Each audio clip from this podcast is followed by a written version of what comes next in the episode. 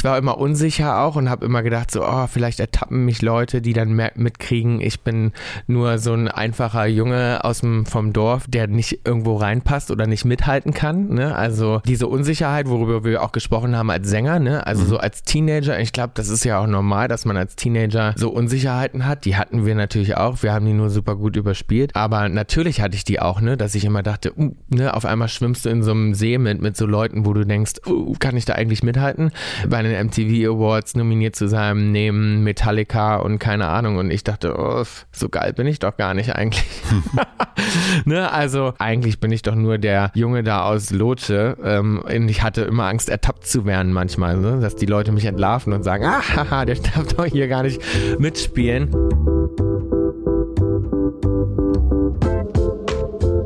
Willkommen im Hotel Matze, dem Interview-Podcast von Mit Vergnügen. Mein Name ist Matze Hirsch und ich treffe mich hier mit den für mich Besten der Besten MitkünstlerInnen, MitunternehmerInnen und mit schlauen Typen und versuche herauszufinden, wie die so ticken. Mich interessiert, was sie antreibt, was sie inspiriert. Ich will wissen, wie ihr Alltag aussieht.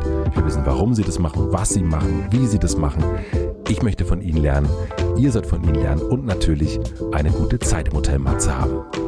Bevor ich euch meinen heutigen Gast oder meine heutigen Gäste vorstelle, möchte ich euch zuerst den Supporter vorstellen. Mein heutiger Supporter ist diesmal Teufel Lautsprecher.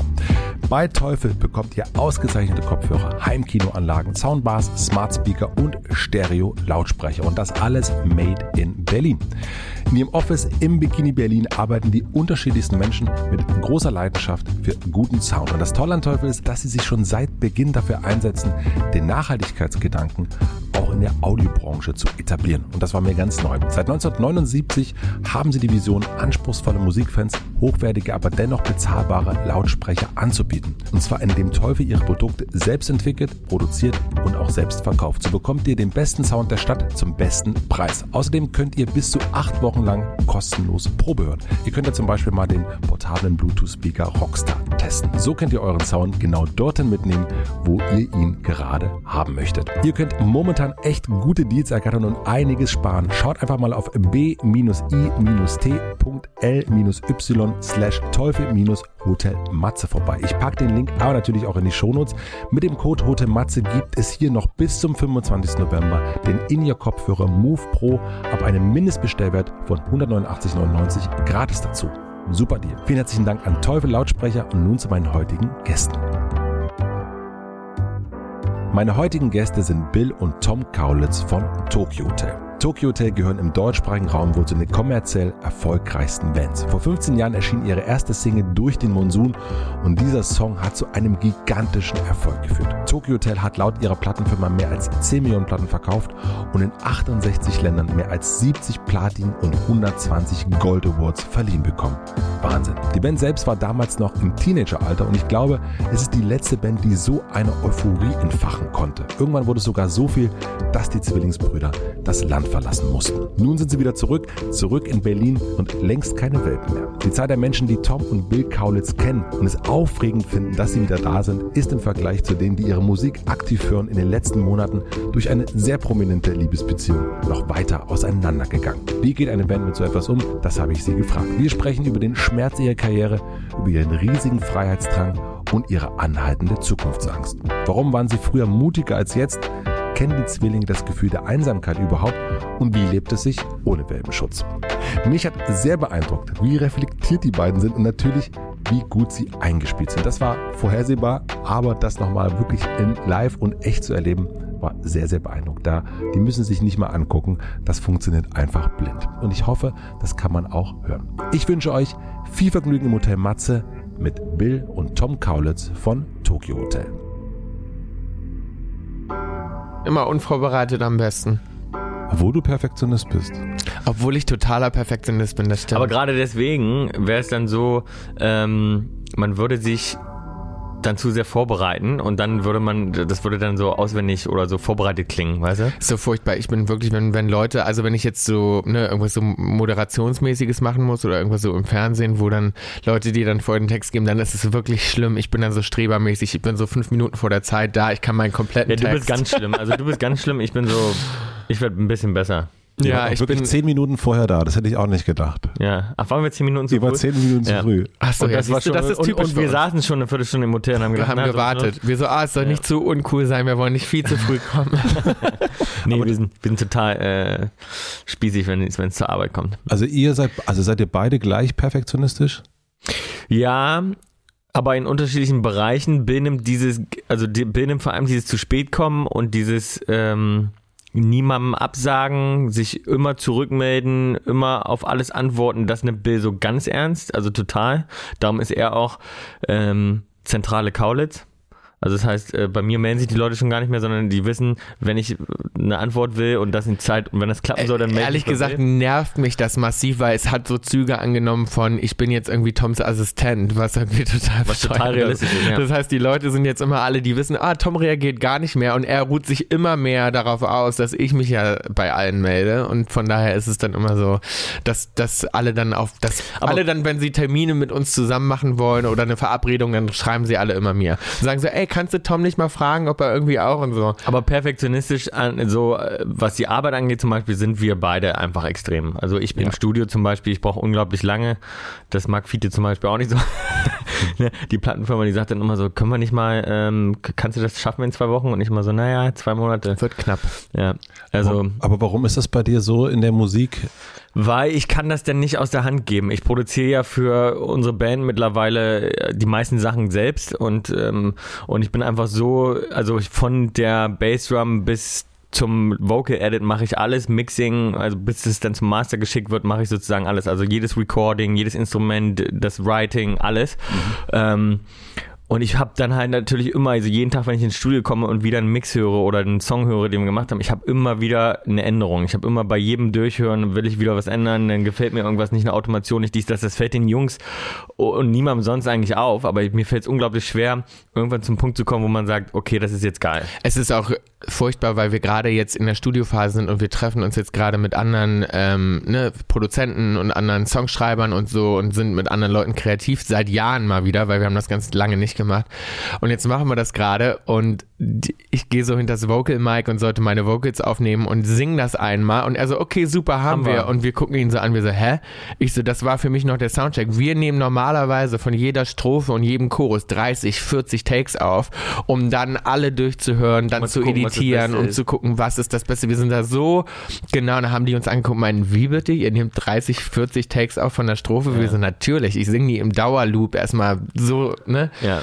Und das kennen die gar nicht. Das ist dann für viele ist das ein bisschen weird, wie versessen wir sind. Ich habe auch das Gefühl, das wird immer schlimmer. Mein Mikrofon muss auch genau gerade sein und mein, mein Popschutz muss genau richtig stehen. Es muss alles mittig sein und so. Wir sind so ganz schlimm sauber und organisiert auch im Studio und so. Also vielleicht gibt- ist das krankhaft mittlerweile. Es gibt ja auch so Sänger, die das genau haben, also Sängerin auch natürlich, äh, die so ganz, also so diese tagelang vorher schon sich darauf vorbereiten, gedanklich, dass es genau richtig ist und ich denke da natürlich, ich höre das überhaupt nicht. Also Ich glaube, ganz viele würden das überhaupt nicht hören, die da sagen dann, ey, ob das jetzt der Take war oder der, aber ich bin dann auch so mittlerweile, weil wie gesagt, wir das auch selber produzieren und aufnehmen, ich weiß dann ganz genau, wie ich klingen will und wenn das dann nicht haargenau so ist, dann muss ich es noch 200 Mal singen, ähm, bevor ich dann da hinkomme. Klar, die Zuhörer draußen würden das im Leben nicht hören, das interessiert die wahrscheinlich auch gar nicht. Das ist nur für einen selber, dass man so Peace of Mind hat irgendwie, ne? versucht ihr das wieder loszuwerden so ein bisschen? Also wenn ihr gerade sagt, ihr habt arbeitet jetzt mit anderen Leuten zusammen, also dass dieser Perfektionismus, der kann einen ja auch richtig Im Wege stehen. richtig schlimm. Ja, auf jeden Fall. Also ich versuche das schon so ein bisschen loszuwerden, weil es entwickelt sich in so eine ungesunde Richtung, auf jeden Fall. Und vor allem auch andere holen uns da gerade ein bisschen raus, ne? Also so, ne, gestern so die Sessions, die sind dann auch so, die lachen dann und sagen dann, ja, gib mal her und wir dann so, äh, okay, Okay. und dann ist es weg und wir denken Ja. so, okay, dann ist es Ja. jetzt weg, so, okay, zum Glück, müssen Ja. wir nicht selber entscheiden. Ja, ich habe gestern musste ich so eine äh, Live-Performance von uns noch mischen. Und äh, da warst du dann ja auch sogar, dass du gesagt hast, so, ach mein, komm, das hört kein Mensch, jetzt schick das einfach ab so. Und ich dann so, ja, okay, dann mache ich das jetzt einfach mal. Ähm, nee, aber es ist, es ist echt schwierig. Es ist echt schwierig, weil es, es hört auch keiner. Und ich, ich, ich stelle dann auch fest, dass es bei mir dann auch so eine Enttäuschung gibt irgendwann, weil ich verliebe mich dann so in solche Details und dann spielt man das vor und in dem Moment quatschen die Leute dann zum Beispiel einfach und sagen so, oh ja, nee, nee, ist cool. Die Leute hören ja sowieso auch Musik mittlerweile nur noch so 40 Sekunden, ja, das ist total crazy. Das ist ja so, du gehst ins Auto, dann macht, macht jemand, ja, wer, wer, also es geht ja dann als erstes immer darum, wer spielt jetzt Musik, ne? Und dann spielt irgendwer Musik und dann meistens äh, einer von den Kids und dann 40 Sekunden und dann wird der nächste Track angemacht eigentlich. Also länger hören die Leute das gar nicht. Ich hatte gestern auch wieder die Diskussion, wie lange muss so ein Song eigentlich sein und ich mache halt ganz gerne nochmal, ich auch mal so einen 8-Minuten-Song Ja. ähm, und das funktioniert natürlich auf Spotify einfach überhaupt nicht mehr. Ne? Da sagen die mir alle, ja, gut mit acht, mit, also die sagen mir jetzt schon mit 3 Minuten 20 ist schon zu lang. Eigentlich muss dein Song aktuell sein 2 Minuten 40. Aber wie geht das? Ich frage mich genau, also ihr seid Popkünstler für mich. So. Ähm, und aber auch gleichzeitig, also Pop und Künstler. Und das ist ja schon auch, gerade wenn es um sowas geht, da liegt ja schon das Problem. Ja. Ähm, weil das habe ich schon in der Doku gesehen, dass du acht Minuten Songs äh, gern hörst äh, oder auch gerne machst, aber man merkt, dass dieser Algorithmus natürlich einen überhaupt nicht, also ich, mir wird nie ein acht Minuten Song auf Spotify oder irgendwo empfohlen. Wie geht ihr mit dieser Diskrepanz um, dass ihr einerseits sagt, okay, hier ist eine künstlerische Freiheit, aber hier ist auch Pop und wir wollen auch relevant bleiben und sein? Ja, das ist schwierig. Also ähm, wir teilen uns da auch so ein bisschen auf. Ne? Also es ist so, dass zum Beispiel Tom macht ja überhaupt kein Social Media und so die ganzen Sachen, die jetzt auch heute wichtig sind, die man einfach auch so mitmachen muss. Er weigert sich da zum Beispiel komplett. Das muss ich dann machen, die zentrale Kaulitze wieder. ähm, aber es ist ganz gut, weil wir zum Glück auch in der Band alle sehr unterschiedlich sind ähm, und wir ganz gut eigentlich so uns die Sachen so zuschmeißen können. Ne? Also wir haben ganz gut jeder so unsere Aufgaben gefunden.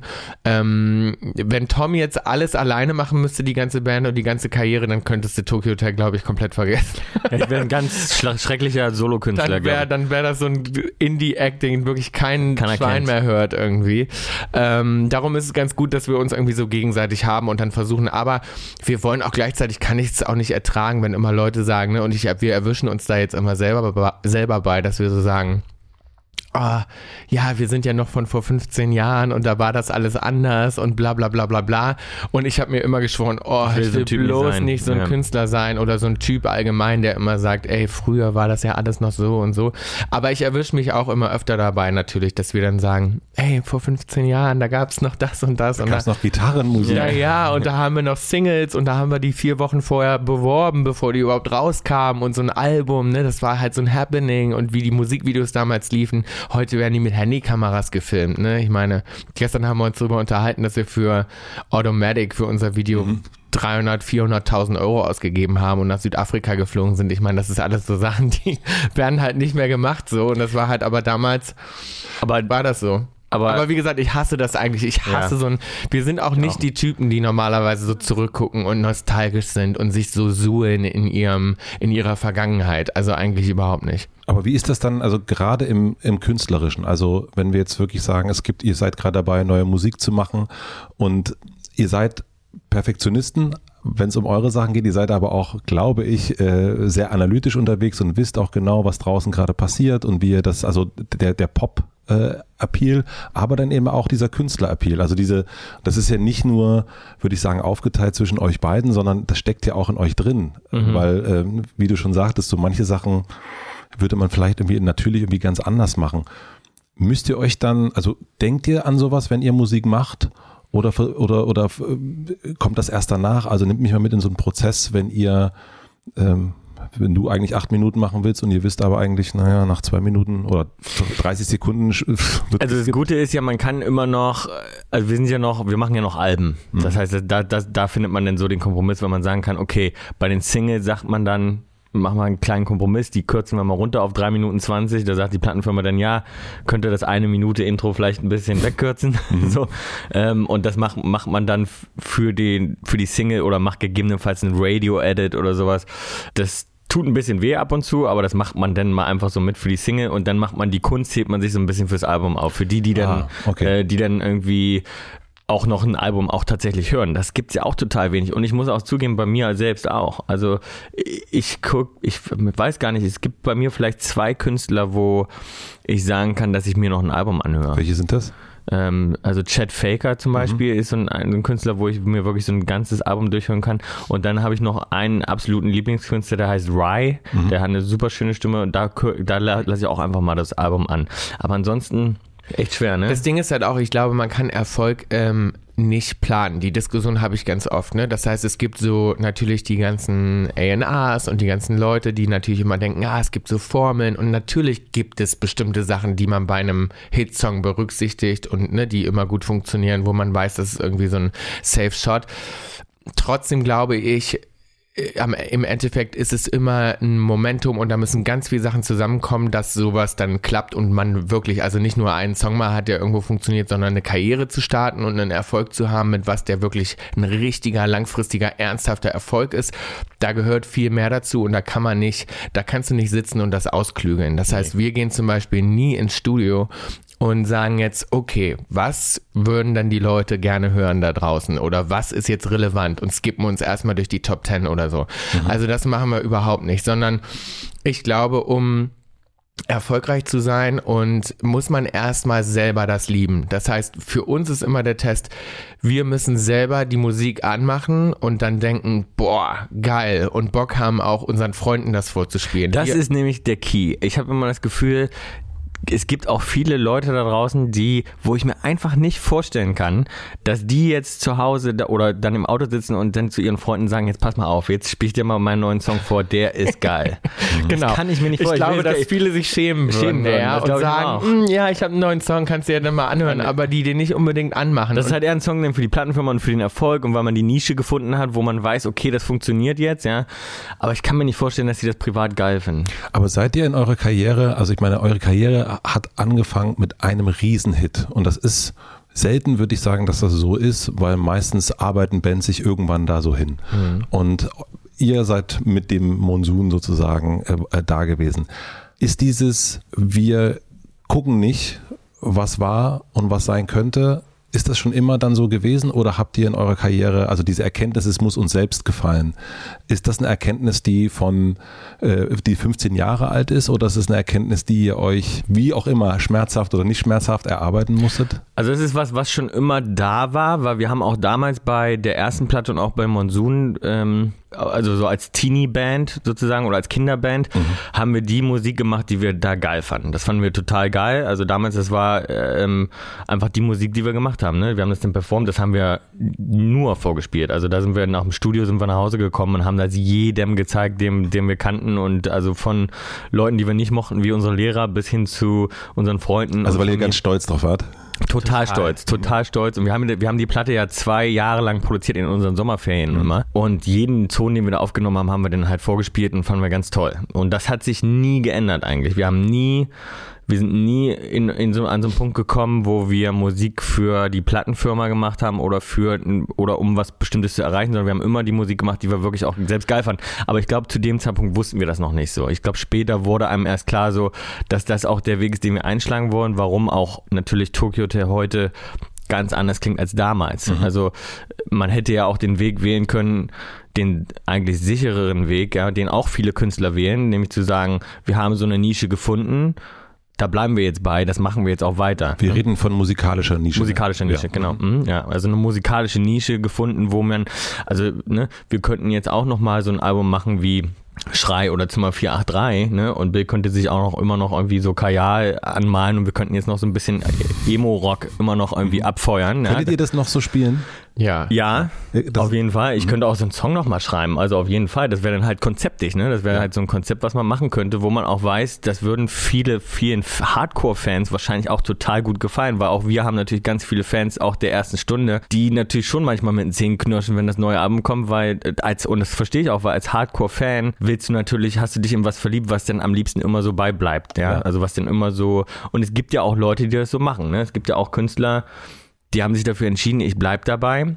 Aber wir haben uns eher irgendwann eben für den Weg entschieden, dass wir gesagt haben, wir wollen immer die Musik machen, die wir in dem Moment geil finden. Und weil, unser Geschmack hat sich natürlich weil verändert. Weil authentisch sein und frei sein ist das Wichtigste. Also für mich auch, ich kann damit gar nicht anders leben. Für mich Freiheit ist schon, äh, ne, das geht ja damit los. Ich könnte niemals jetzt einen Song machen, der so noch wäre von damals und dann da oben jetzt stehen und sagen, ey, ich finde das mega und ich stehe dahinter.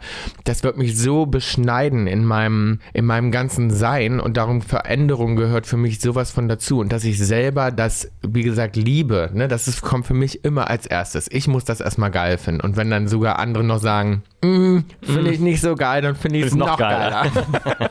das ist auch so ein Problem, was ich habe, ne, weil ich habe so ein Autoritätsproblem, dass wenn Leute mir sagen, wenn die dann sagen, nee, äh, das darfst du nicht äh, oder das geht nicht, das kannst du nicht, dann, dann will ich das unbedingt erst recht machen. Und Tom und ich haben diese Euphorie nie verloren. Ne? Also wir sind immer noch im Studio, machen gerade einen Song und denken jedes Mal, es ist der geilste des Planeten und rennen dann raus und sagen und schicken das allen und wenn dann auch die Leute nicht zurückkommen und sagen, ey, Tom, mega, sind wir auch enttäuscht. Ja, ne?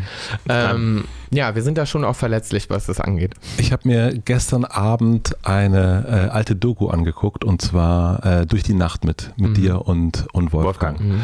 Und äh, der sagt ganz am Anfang einen, also er sagt sehr, sowieso immer sehr, sehr viele schlaue Sätze und den schlausten Satz gleich am Anfang, Außenseiter laufen nicht gern den Schulweg. Mhm. Haut er einfach mal so raus. Ja, der ist einfach Poet, ne? Ja. Mhm. Wie war euer Weg zum Schulweg? Warte mal, nein, wie war euer Schulweg? Wie war unser Schulweg? Also wir hatten äh, unterschiedliche, also eigentlich so der, der, der so richtig krass in Erinnerung ist, ist äh, der, äh, als wir dann so Teenager er waren, ne, und ähm, mit dem Schulbus fahren mussten jeden Morgen um 5 Uhr, 6.30 Uhr.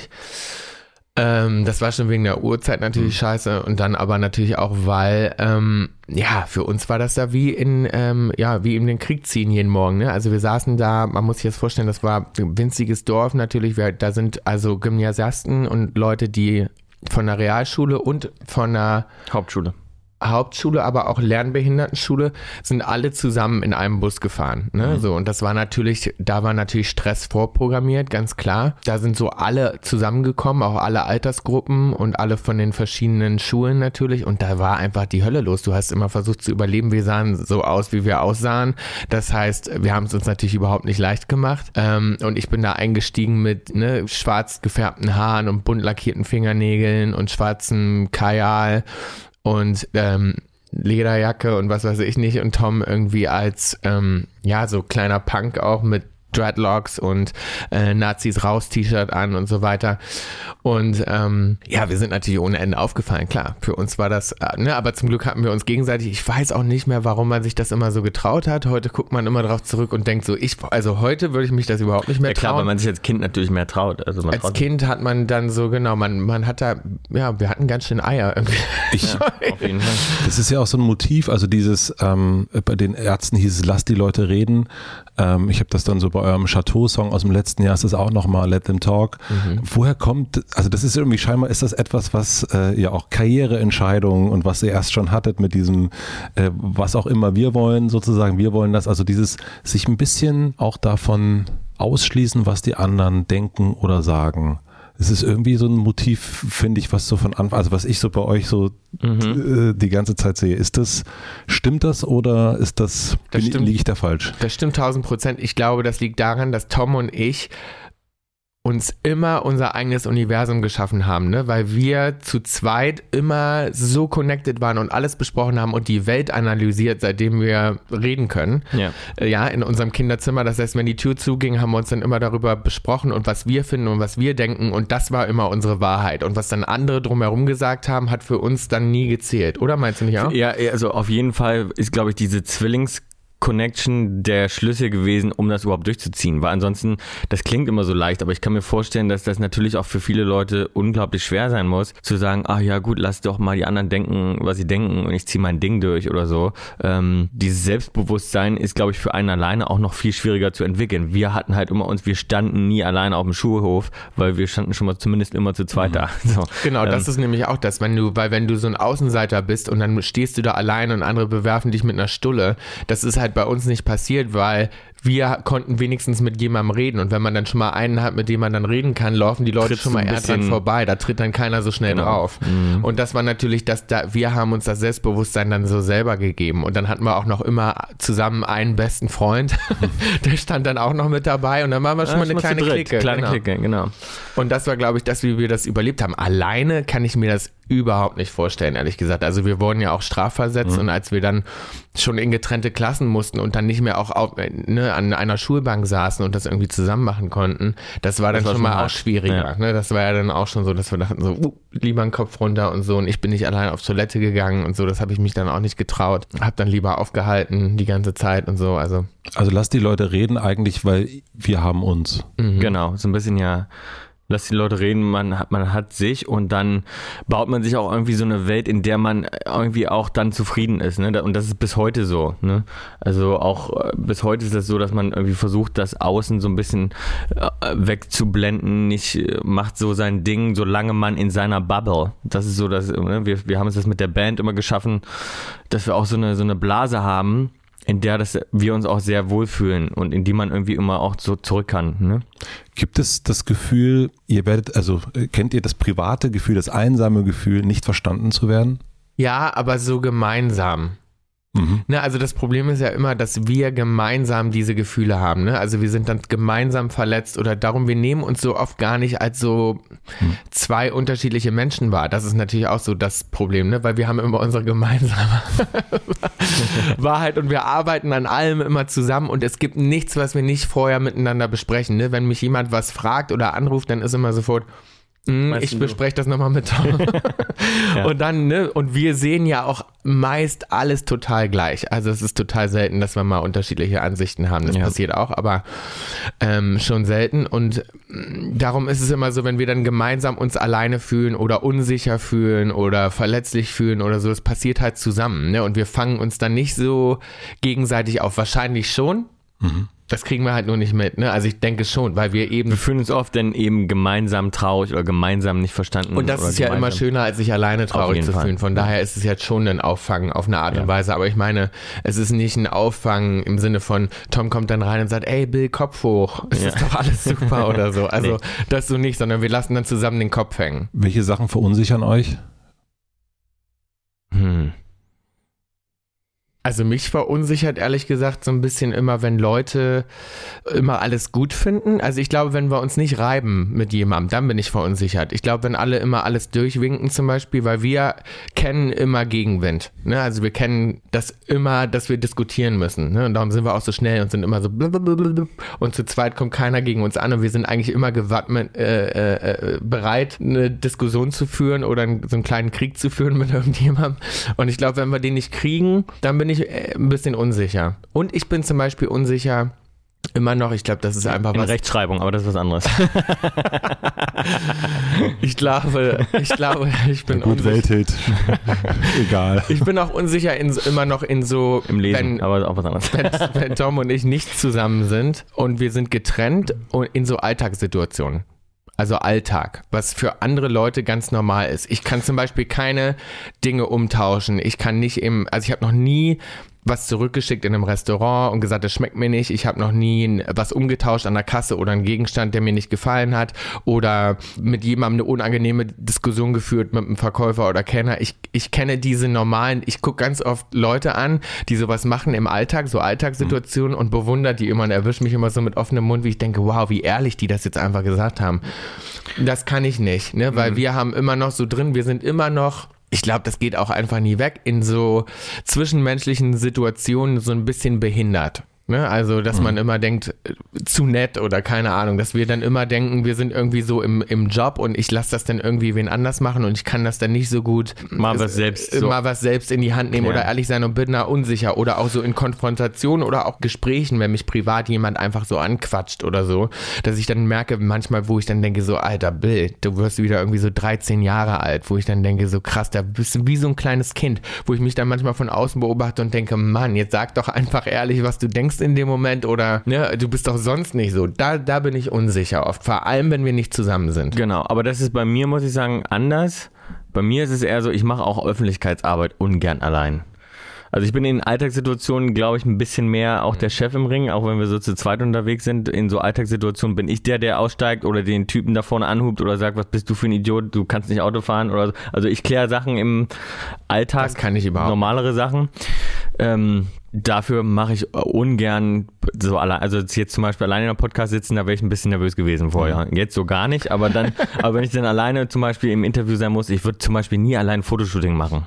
Mhm. Also ich würde jetzt nie sagen so, ey komm, wenn jetzt ein Magazin sagt, wir hätten jetzt Bock mit Tom eine Fotostrecke, da würde ich sofort sagen, nee, auf keinen Fall. Das, also entweder wir machen das zusammen oder, oder nur Bill. Ja, ich schlage den oft vor, nee, können wir das nicht nur Bill machen oder also ich äh, Öffentlichkeitsarbeit mache ich schon ungern, also entweder in einer Gruppe, mhm. da mag ich mache ich es auch äh, ohne weiteres, habe ich überhaupt kein Problem mit, aber alleine überhaupt nicht.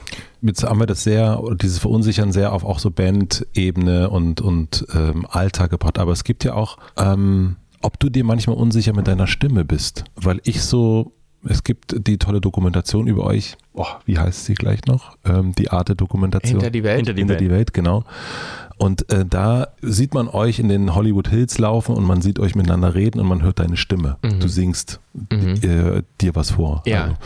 Und da habe ich gedacht, krass, die Stimme, die ist ganz, ganz toll, aber die höre ich so ganz selten, weil mhm. ich ganz, wenn ich eure Musik, die letzte Musik, die ich gehört habe, sind ganz viele Effekte immer drüber. Und, und selbst in den kleinsten Studioschnipseln, die es in dieser Dokumentation gibt, ist Hall, ist Vocoder, ist mhm. irgendwas drüber, also irgendwas Verfremdetes, dass man die Stimme nicht genau erkennt. Und das hat mich so ein bisschen, habe ich gesagt, ist es ein Sänger, der unsicher mit seiner Stimme ist? Ah, interessant. Hm. Hm.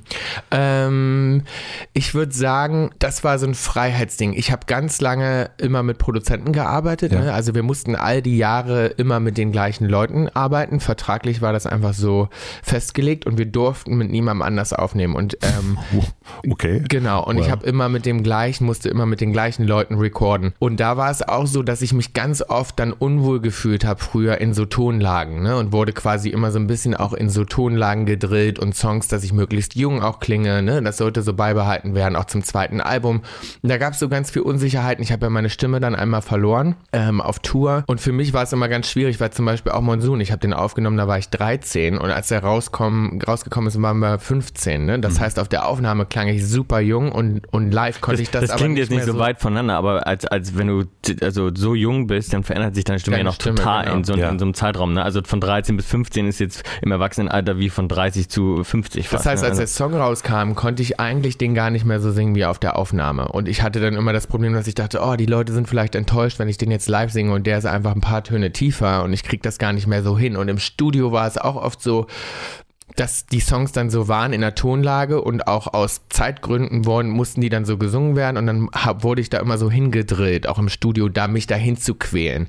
Eigentlich aber zu der Zeit wollte ich schon ganz anders klingen und hatte auch eine ganz andere Vorstellung schon davon, wie ich das wollte. Und als wir nicht mehr mit Produzenten arbeiten mussten und unsere eigenen Platten gemacht haben, komplett selber geschrieben haben, da haben wir dann eben so einen Sound gefunden und das ist eben auch der, der sehr effektig ist, aber das ist eher genau. ein Stilmittel, wo wir dann natürlich total losgelegt haben. Ne? Und dann gab es, weil früher, in den früheren Platten hatten wir das gar nicht. Genau. Ne? Da war Deswegen. nichts mit, mhm. da war kein Autotune, da war kein, kein Hall, keine großen Effekte. Ich würde sagen, ich glaube, du liebst das einfach. Ne? Also. Und dann war es so ein, so ein, oh, jetzt können wir rumprobieren und dann haben wir so richtig losgelegt mit der Stimme. Ich glaube, es ist eher das, als dass es unsicher ist. Ich bin nämlich viel, viel zufriedener mit dem, wie ich klinge und wie ich singe und weiß viel mehr genau auch, was ich will, als es bei den früheren Platten so war. Das heißt, eigentlich würde ich sagen, bin ich heute ein viel selbstbewussterer Sänger, als ah. ich war, als ich es früher war. Aber du willst immer, und das stimmt, also der will immer ganz viel Effekt. Also äh, auch im, äh, live. Also auch live zum Beispiel ist das auch immer so ein Thema, äh, weil Bill immer sagt, ich will, dass das genau klingt wie auf der Aufnahme. Das heißt, ich will jetzt, ich will ein Reverb, ich will eine harte Kompression, ich will ähm, ne, also einen riesen Raum drauf haben, Delays, äh, Autotune, den ganzen Kram. Mhm. Ähm, also du liebst einfach auch diesen effektigen Sound. Diesen ne? Stil. Diesen, ja, es gibt auch im Studio, merke ich das immer, dass ne? ganz viele Leute dann sagen, so, ähm, oder so andere Sänger, wenn man dann so mal ne, unterschiedlich in die Vocal Booth geht und die dann reingehen und die haben dann meinen Sound, die dann sagen, oh, kannst du mir das mal alles runternehmen? Weil ich singe die Platten dann auch schon teilweise so ein. Aber ja, ich würde nicht sagen, dass es um, also ich glaube, das ist keine Unsicherheit, ich glaube, das ist eher ein, ähm, so ein Stilmittel einfach, in das ich mich so verliebt habe, wo ich denke so, oh geil, so will ich das hören und so soll das klingen klingen. Mhm. Weil, wie gesagt, die Unsicherheiten echt, die hatte ich eher auch früher. Und als ich die Stimme dann verloren habe und die auch weg war und wir eine Tour abbrechen mussten, das war so absoluter Albtraum. Danach mussten wir dann nach Amerika und da promoten und das war ganz viel Druck für mich und ich konnte meine Stimme noch gar nicht wieder halten. So mit 18, 19, da hatte ich echt zu kämpfen. Weil dann ne, musste ich die alten Songs noch viel singen, war eigentlich, lief uns die Musik, lief immer unserer Karriere hinterher. Wir waren im Kopf eigentlich schon immer woanders.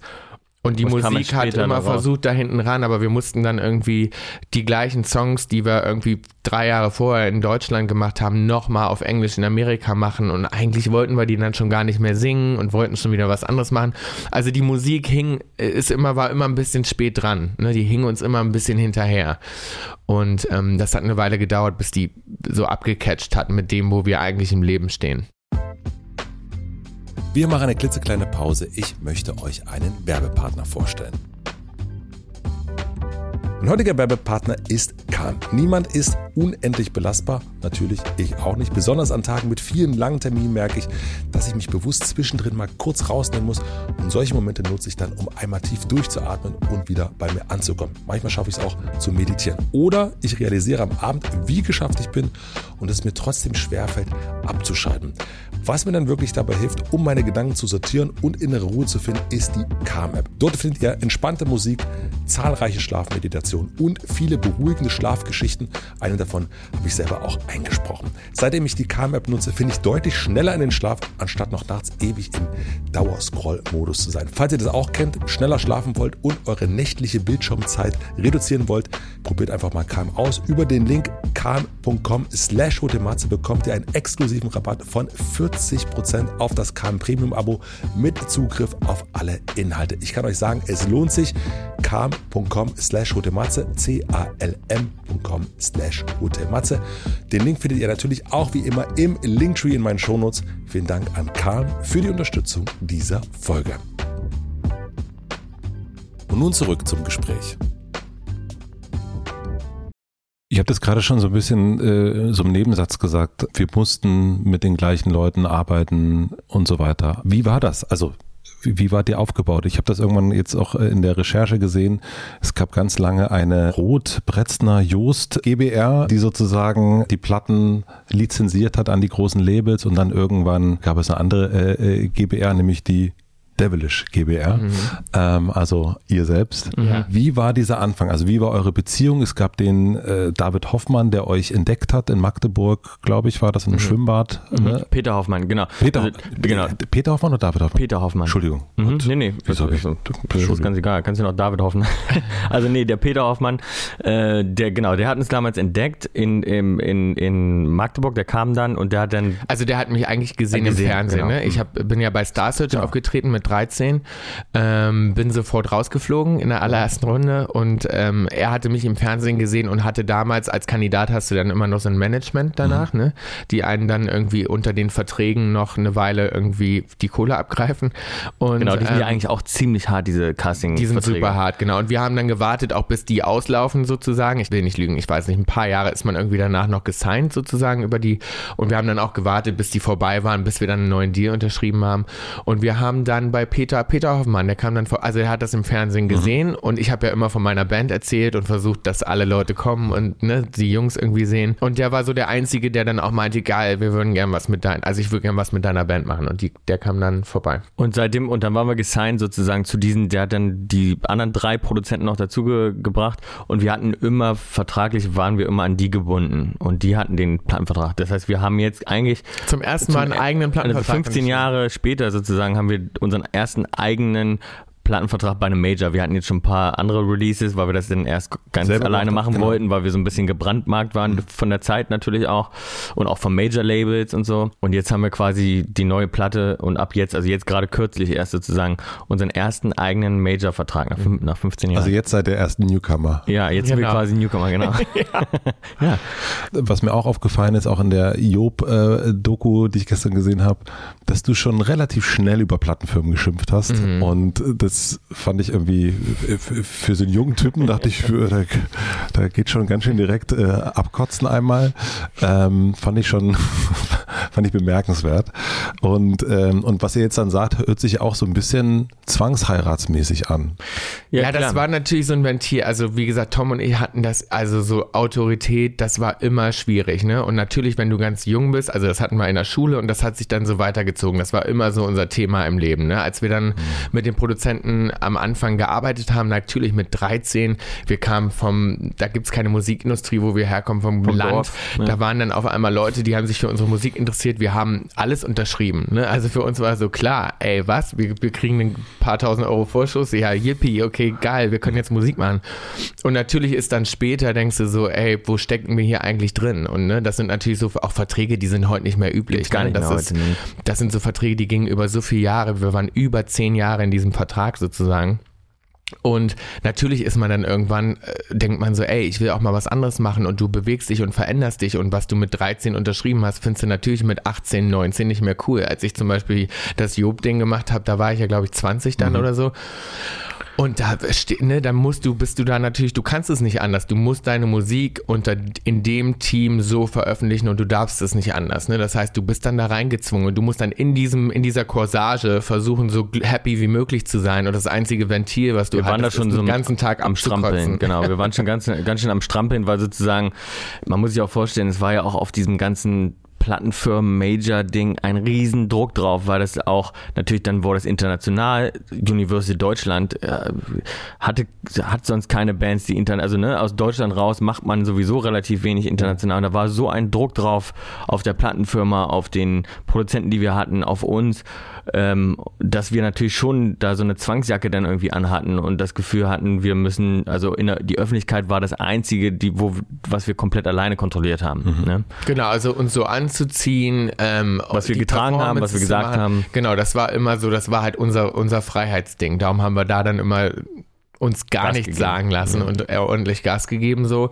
Ähm, weil klar, natürlich bist du hier und da auch unglücklich. Ich glaube, das kennt auch jeder Künstler. Auch wenn wir heute jetzt so mit jungen Leuten jetzt im Studio auch sind und so, und das sind dann ne, auch so Künstler, die ihre ersten Deals zahlen, das ist ja immer die gleiche Story. Ne? Ja. Die meisten sind in irgendeinem Management-Deal, wo sie nicht rauskommen und so. Und ähm, ich glaube, man muss da auch immer einmal durch. Ne? Also wir haben auch gesagt, man muss das auch einmal haben und wir haben danach dann zum Beispiel auch in unseren ganzen, ähm, wo wir das dann selber gemacht haben und nur Vertriebsdeals hatten und so weiter, haben wir die Tür ja zugemacht, haben keinen mehr ins Studio gelassen, äh, niemand durfte uns was sagen, wir wollten bloß nirgendwo eine Unterschrift drunter setzen. Wir wollten auch kein A&R. Und das muss man eben einmal machen, um dann auch die Tür wieder langsam danach wieder zu öffnen und zu gucken, ach hallo, jetzt machen wir mal wieder auf und gucken mal, wen finden wir dann so cool. Ich glaube, das sind einfach so Phasen, die man als Künstler auch durchmachen muss. Wie ist jetzt die Devilish GBR? Wie, äh, wie ist euer Business jetzt aufgebaut? Das, also die Devilish GBR, die heißt Devilish GBR, weil unser allererster Erste Band. Bandname auch Ach so, ja. Devilish war. Ähm, und äh, die Devilish GBR sind einfach Wir wir, vier. äh, wir vier. Ja, Okay. also, also ähm, Bill, ähm, Georg, Gustav und ich. Ja. Und wie teilt ihr euch das Ganze jetzt auf? Also es kommt ja jetzt, ist ja schon so ein bisschen klar bei euch beiden, wie ähm, so ein paar Sachen haben wir jetzt schon erfahren sozusagen, wie das musikalisch läuft. Hier die acht Minuten naja, auf der einen Seite. Also wir haben eine super Struktur in der Band, die wir echt schon immer hatten, weil die Frage kommt natürlich auch oft, viele sagen dann, Mensch, was denn eigentlich mit Georg und Gustav, wollen die nicht auch mal irgendwie äh, dabei sein oder mal irgendwie vorne stehen? Und wir haben, wir haben, wir haben das auch in der Band nie besprochen. Ne? Bei uns gab es nie, weil es gibt ja auch unglaublich viele Bands, wo die sich dann streiten, die dann sagen, ja, aber ich will auch mal ein bisschen vorne aufs Cover drauf oder so. Ähm, wir hatten solche Art von Diskussionen hatten wir in der Band noch nie. Es war immer klar, ähm, Gustav macht eigentlich fast gar nichts. Also der hat eigentlich, also den, Gustav ist so ein Drummer, so der ich, für uns typische Drummer. Ich weiß nicht, wie es bei anderen ist, aber bei uns ist immer so, ja, äh, Gustav, den ruft man halt an, wenn es was zu trommeln gibt, ne? Also der kommt dann ins Studio, dann spielt er ähm, ein bisschen Schlagzeug oder wir rufen ihn halt an und sagen so, du, wir gehen jetzt nächstes Jahr auf Tour von März bis äh, September. Kannst du da? Ja, okay. Ja, dann okay. Schön. Und dann ähm, und dann geht's halt auf Tour, ne? Und ansonsten ist der totaler Family Guy, lebt äh, total zurückgezogen, ist auch der einzige von uns, der noch in Magdeburg ähm, wohnt. Äh, Georg hat sich über die Jahre immer mehr zum totalen Backoffice Finanztypen, also der klärt alles, weil wofür Bill und ich keine Zeit haben, weil wir den ganzen Tag crazy sind, so. Äh, Also entwickelt- Georg hält uns auch den Rücken frei, dass wir das Genau. auch alles so machen können ne? und wir im Studio sein können, kreativ sein Also können. er ist sozusagen so ein bisschen Management auch. Genau, So also Georg guckt immer und er erinnert uns jeden Tag, ey, heute ist Hotel Matze. genau. Oder der liest auch äh, natürlich die, also auch die ganzen Verträge. Ich meine, wir machen das viel. Ne? Wir haben auch ein paar Firmen zusammen so als Band, auch aus Frustrationen aus der Vergangenheit. Wir kennen natürlich auch das Musikgeschäft in und auswendig über die vielen Jahre und vielen Verträge und vielen Sachen, die wir gemacht haben. Wir haben Merchandise-Firmen zusammen, Genau. wir haben auch Live-Agenturen zusammen. Wir machen auch Touring für andere Künstler und so weiter. Also Ach, wir machen viele Sachen auch ähm, sehr erfolgreich als Band für andere Leute mittlerweile. Was also? Merchandise zum Beispiel. Wir haben eine Firma, die macht äh, ähm, Ticketing. Klam Klamotten. Wir machen Ticketing für andere Leute. Also wir haben ähm, äh, diverse Sachen, wo wir uns selbst auch aus Frustration was aufgebaut haben, weil wir natürlich äh, mit vielen Sachen nicht zufrieden So waren. ein bisschen wie beim Produzieren, ne? Also wir haben ja irgendwann angefangen, hat Tom ja angefangen zu sagen, ey, okay, nee, ich muss das alles selber können im Studio, ne? Da haben wir angefangen, selber ein Studio zu bauen. Tom hat angefangen, das selbst zu produzieren, selber die Vocals aufzunehmen. Und so war das eben bei zum Beispiel auch Merchandise und Klamotten und Booking und Ticketing so, dass wir irgendwann dachten so, okay, wir wissen, wie das funktioniert. Wir wollen aber nicht mehr 30 Prozent an irgendeinen Typen abdrücken, sondern wir haben die ganzen Kontakte ja selber.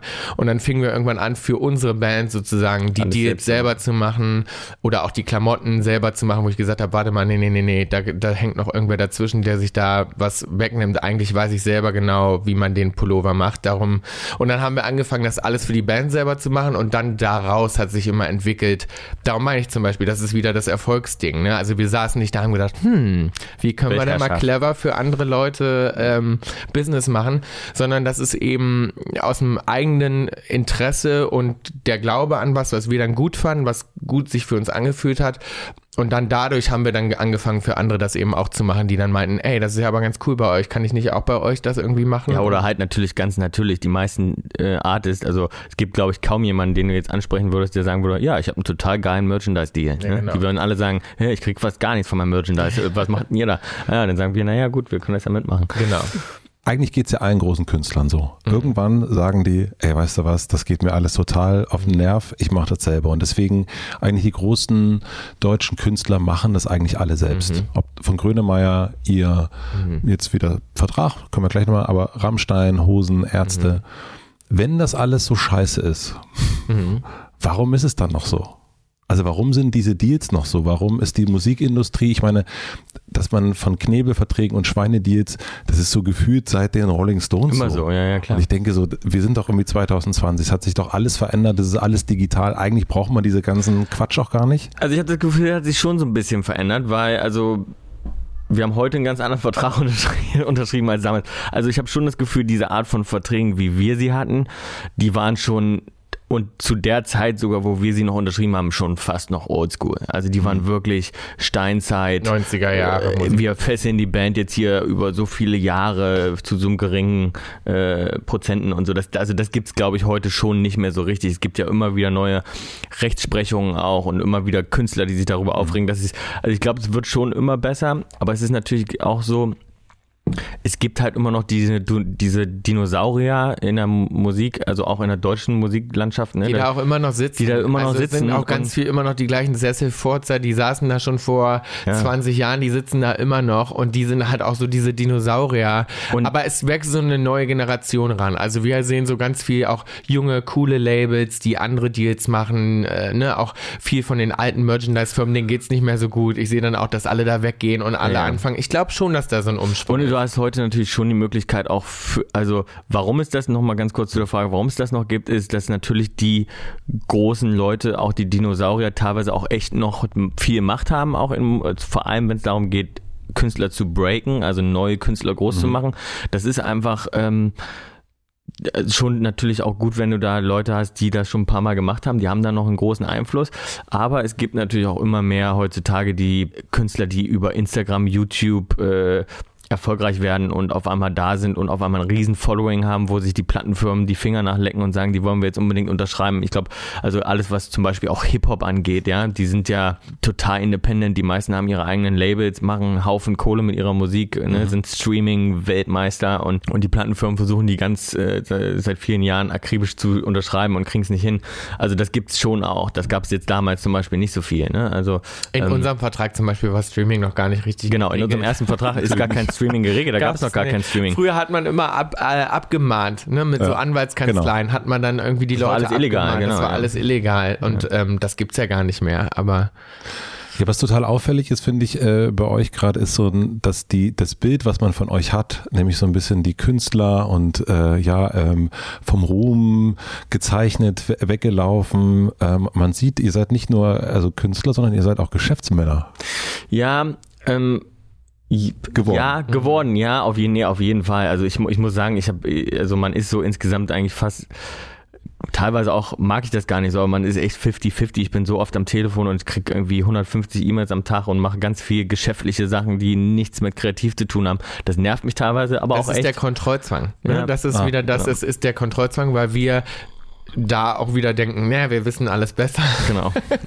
Darum kann das kein anderer für uns machen. Und natürlich, das ist auch, und das ist auch dieses Freiheitsding. Ich will auch nicht, dass in meinem Namen irgendein Heini rumrennt und mir meinen Kalender vollpackt oder mir einen neuen Deal besorgt. Ne? Also zum Beispiel jetzt auch bei unserem neuen Plattendeal, ich habe den selber angerufen. Ne? Ich habe den angerufen und ich habe dem Text geschickt und meinte, ey, lass uns doch mal quatschen. Ne? Ich wollte nicht, dass irgendwer anders jetzt sagt, ey, hier, ich kann euch Tokyo Hotel mal irgendwie signen. Ähm, das ist halt dieses Kontrollding und dieses Autoritätsding, was Das wir heißt, halt ihr haben. habt gar kein Management mehr. Wir hatten eigentlich noch nie, Nie eins. richtig Mhm. eins. Ja. Ne? Also wir haben immer Leute natürlich ein Team gehabt, aber die haben zum Beispiel nie klassisch in so einer Agentur gearbeitet und mehrere Künstler gemanagt, sondern das sind immer Leute gewesen, Mhm. Die haben nur für uns gearbeitet. mit uns quasi gewachsen sind. Also der hat ähm, zum Beispiel, der das auch heute noch für uns macht, der hat früher im Studio war Praktikant und hat Da angefangen. ähm, ja. war Studiomanagement Ist das quasi der und Peter? hat Nein. Das, Nee, das ist Benjamin. Ah ja. Und der hat quasi auch nichts gewusst und ist mit uns da reingewachsen, hat das mit uns angefangen und macht das halt heute, heute immer noch, noch, für ja. uns. Ähm, aber der ist jetzt nicht der klassische Manager in dem Sinn. Ne? Ist aber das, äh, es sind, wenn ihr euch dann mit einer neuen Plattenfirma trefft oder mit Leuten äh, ihr trefft neu, sind die dann, also ich bin ein bisschen überrascht, dass ihr so eine, also das ist für mich jetzt eine, schon mal eine neue Erkenntnis durch unser Gespräch, dass, ihr, dass ihr Geschäftsmänner seid, Mhm. äh, au- auch Geschäftsmänner. Sind gegenüber überrascht darüber?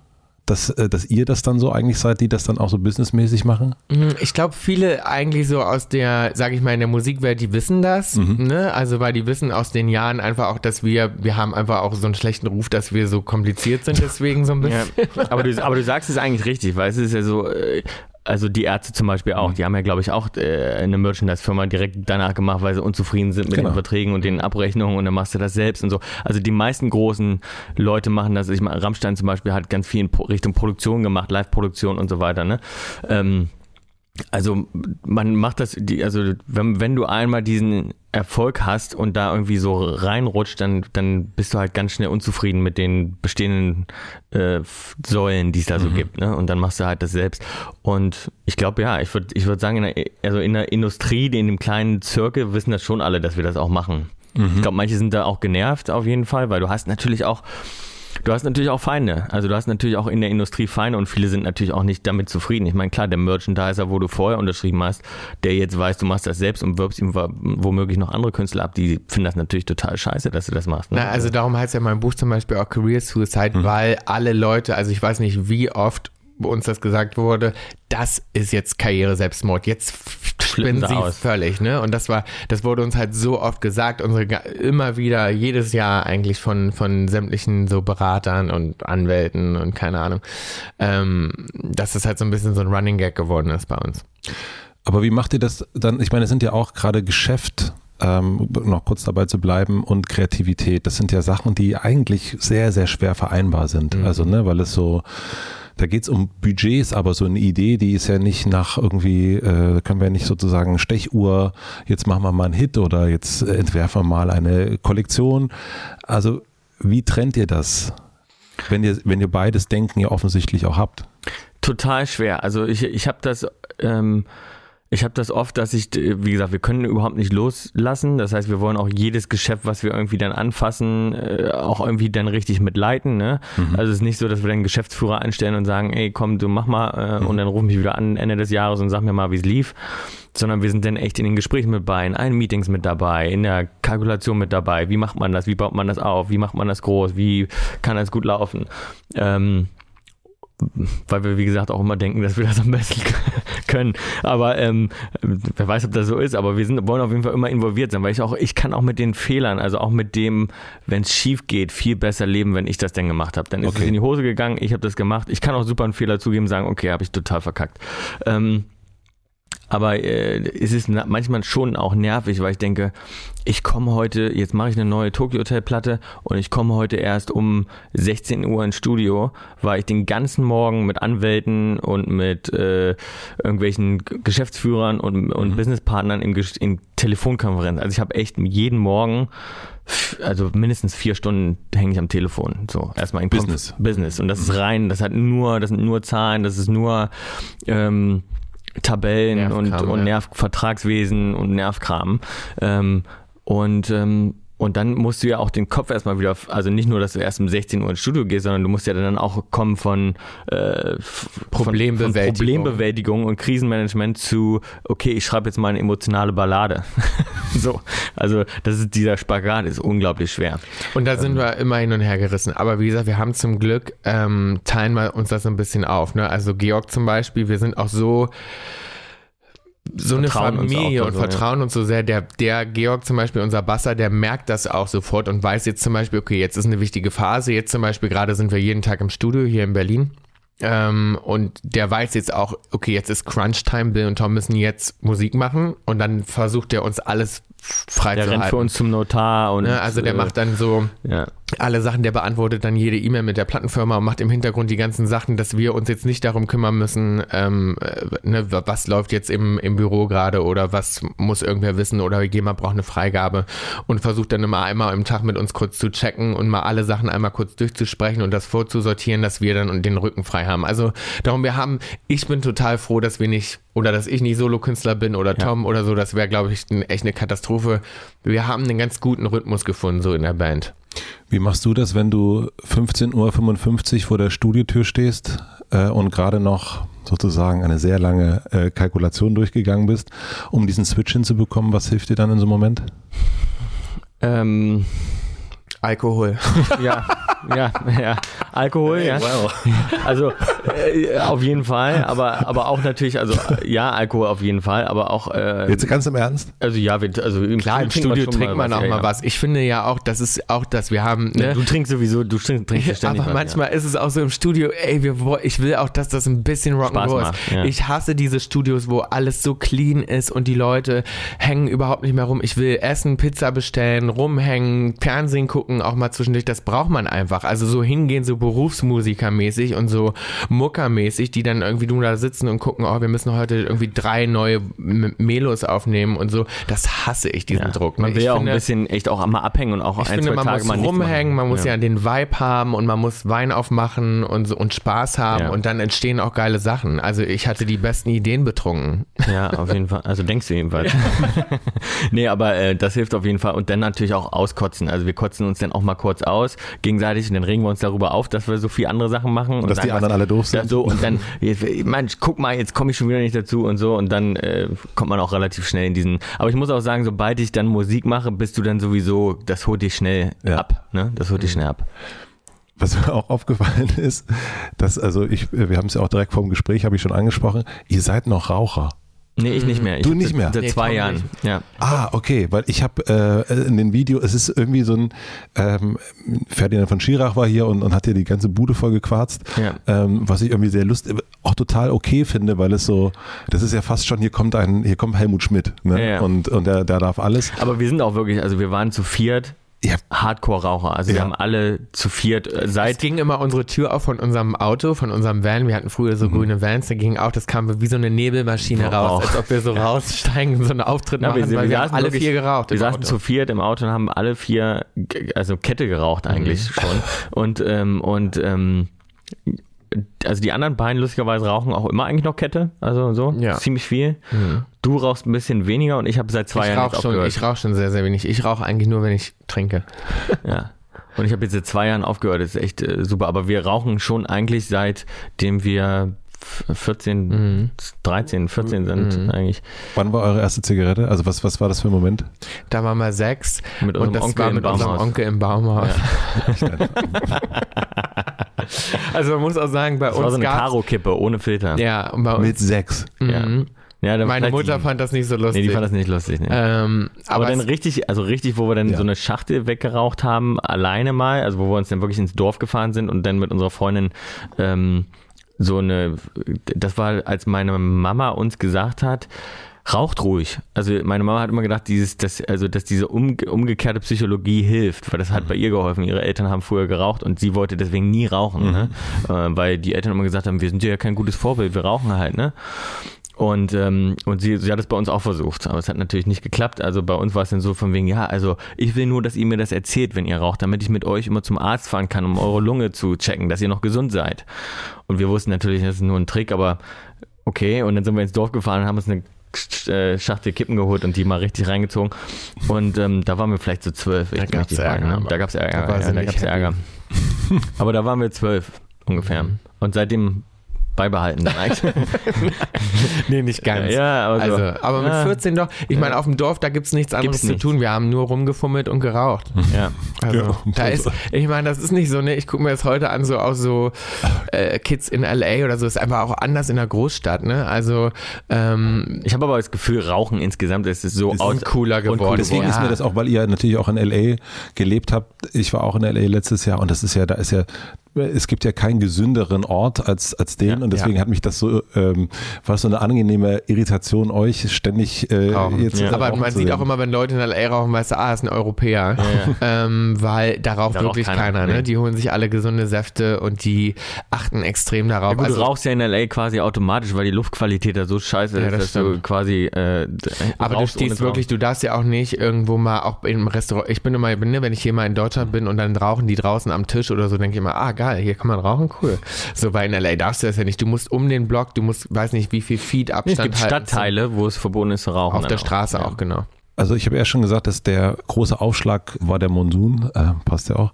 Und es ist ja am Anfang ja so bei Künstlern, Bands, da gibt's die Musik und da sind die Musiker, äh, das ist alles so eins, der Song und so weiter. Und dann, und bei euch, und das passiert ja dann auch ab und zu bei ein paar äh, Künstlern, trennt sich das dann irgendwann. Irgendwann ist die Musik die Musik und irgendwann werden die Personen zu Celebrities. Und eigentlich ähm, ist das so ein, so ein fast schon so eine, so eine Nachbarschaft. Ähm, ab wann ist das bei euch passiert, dass sich das so getrennt hat? Also das sind auf jeden Fall keine Ja, ich, ich gucke so, weil das, weil du hast total recht, wenn du das sagst. Und äh, das sind war keine guten und das, Nachbarn. Nee, das, also weil wir wollten das eigentlich nie. Also ich weiß nicht, wann das passiert ist, weil wir, das war eigentlich der Punkt, den wir eigentlich immer vermeiden wollten. Und die Leute äh, glauben uns das teilweise nicht so richtig. Aber ich habe das, wir haben das schon oft gesagt, wir machen auch eigentlich Interviews und Promotion und äh, auch in der Öffentlichkeit stehen. Ich meine, heute verschmilzt das mit Social Media natürlich ein bisschen mehr, aber machen wir eigentlich nur, wenn wir was zu promoten haben. Ich saß noch nie irgendwo und wollte jetzt in die Öffentlichkeit oder mal ein geiles Fotoshooting machen oder mich mal irgendwie präsentieren oder irgendwie auf dem roten Teppich gehen, wenn ich da nichts verloren habe. Also wenn ich, ne, wir waren auch noch nirgends auf dem roten Teppich einfach nur, um mal da zu sein, sondern entweder ich bin da aufgetreten, habe neue Musik gezeigt oder wir haben einen Preis gewonnen oder also dieses Celebrity sein, also mich am meisten, glaube ich, aus der ganzen Band hat das bisher immer gestört eigentlich. Wir machen das auch, wie gesagt, nicht. Ne? Also wenn wir jetzt zum Beispiel auch ein Jahr äh, im Studio sind, machen ein neues Album, wir machen dann auch ein Jahr keine Interviews. Also wir machen da, wir schieben da auch nichts dazwischen oder so eigentlich. Aber es ist normal. natürlich also. trotzdem, also es ist natürlich trotzdem passiert, also Ja. weil du hast total recht, das ist so die Musik.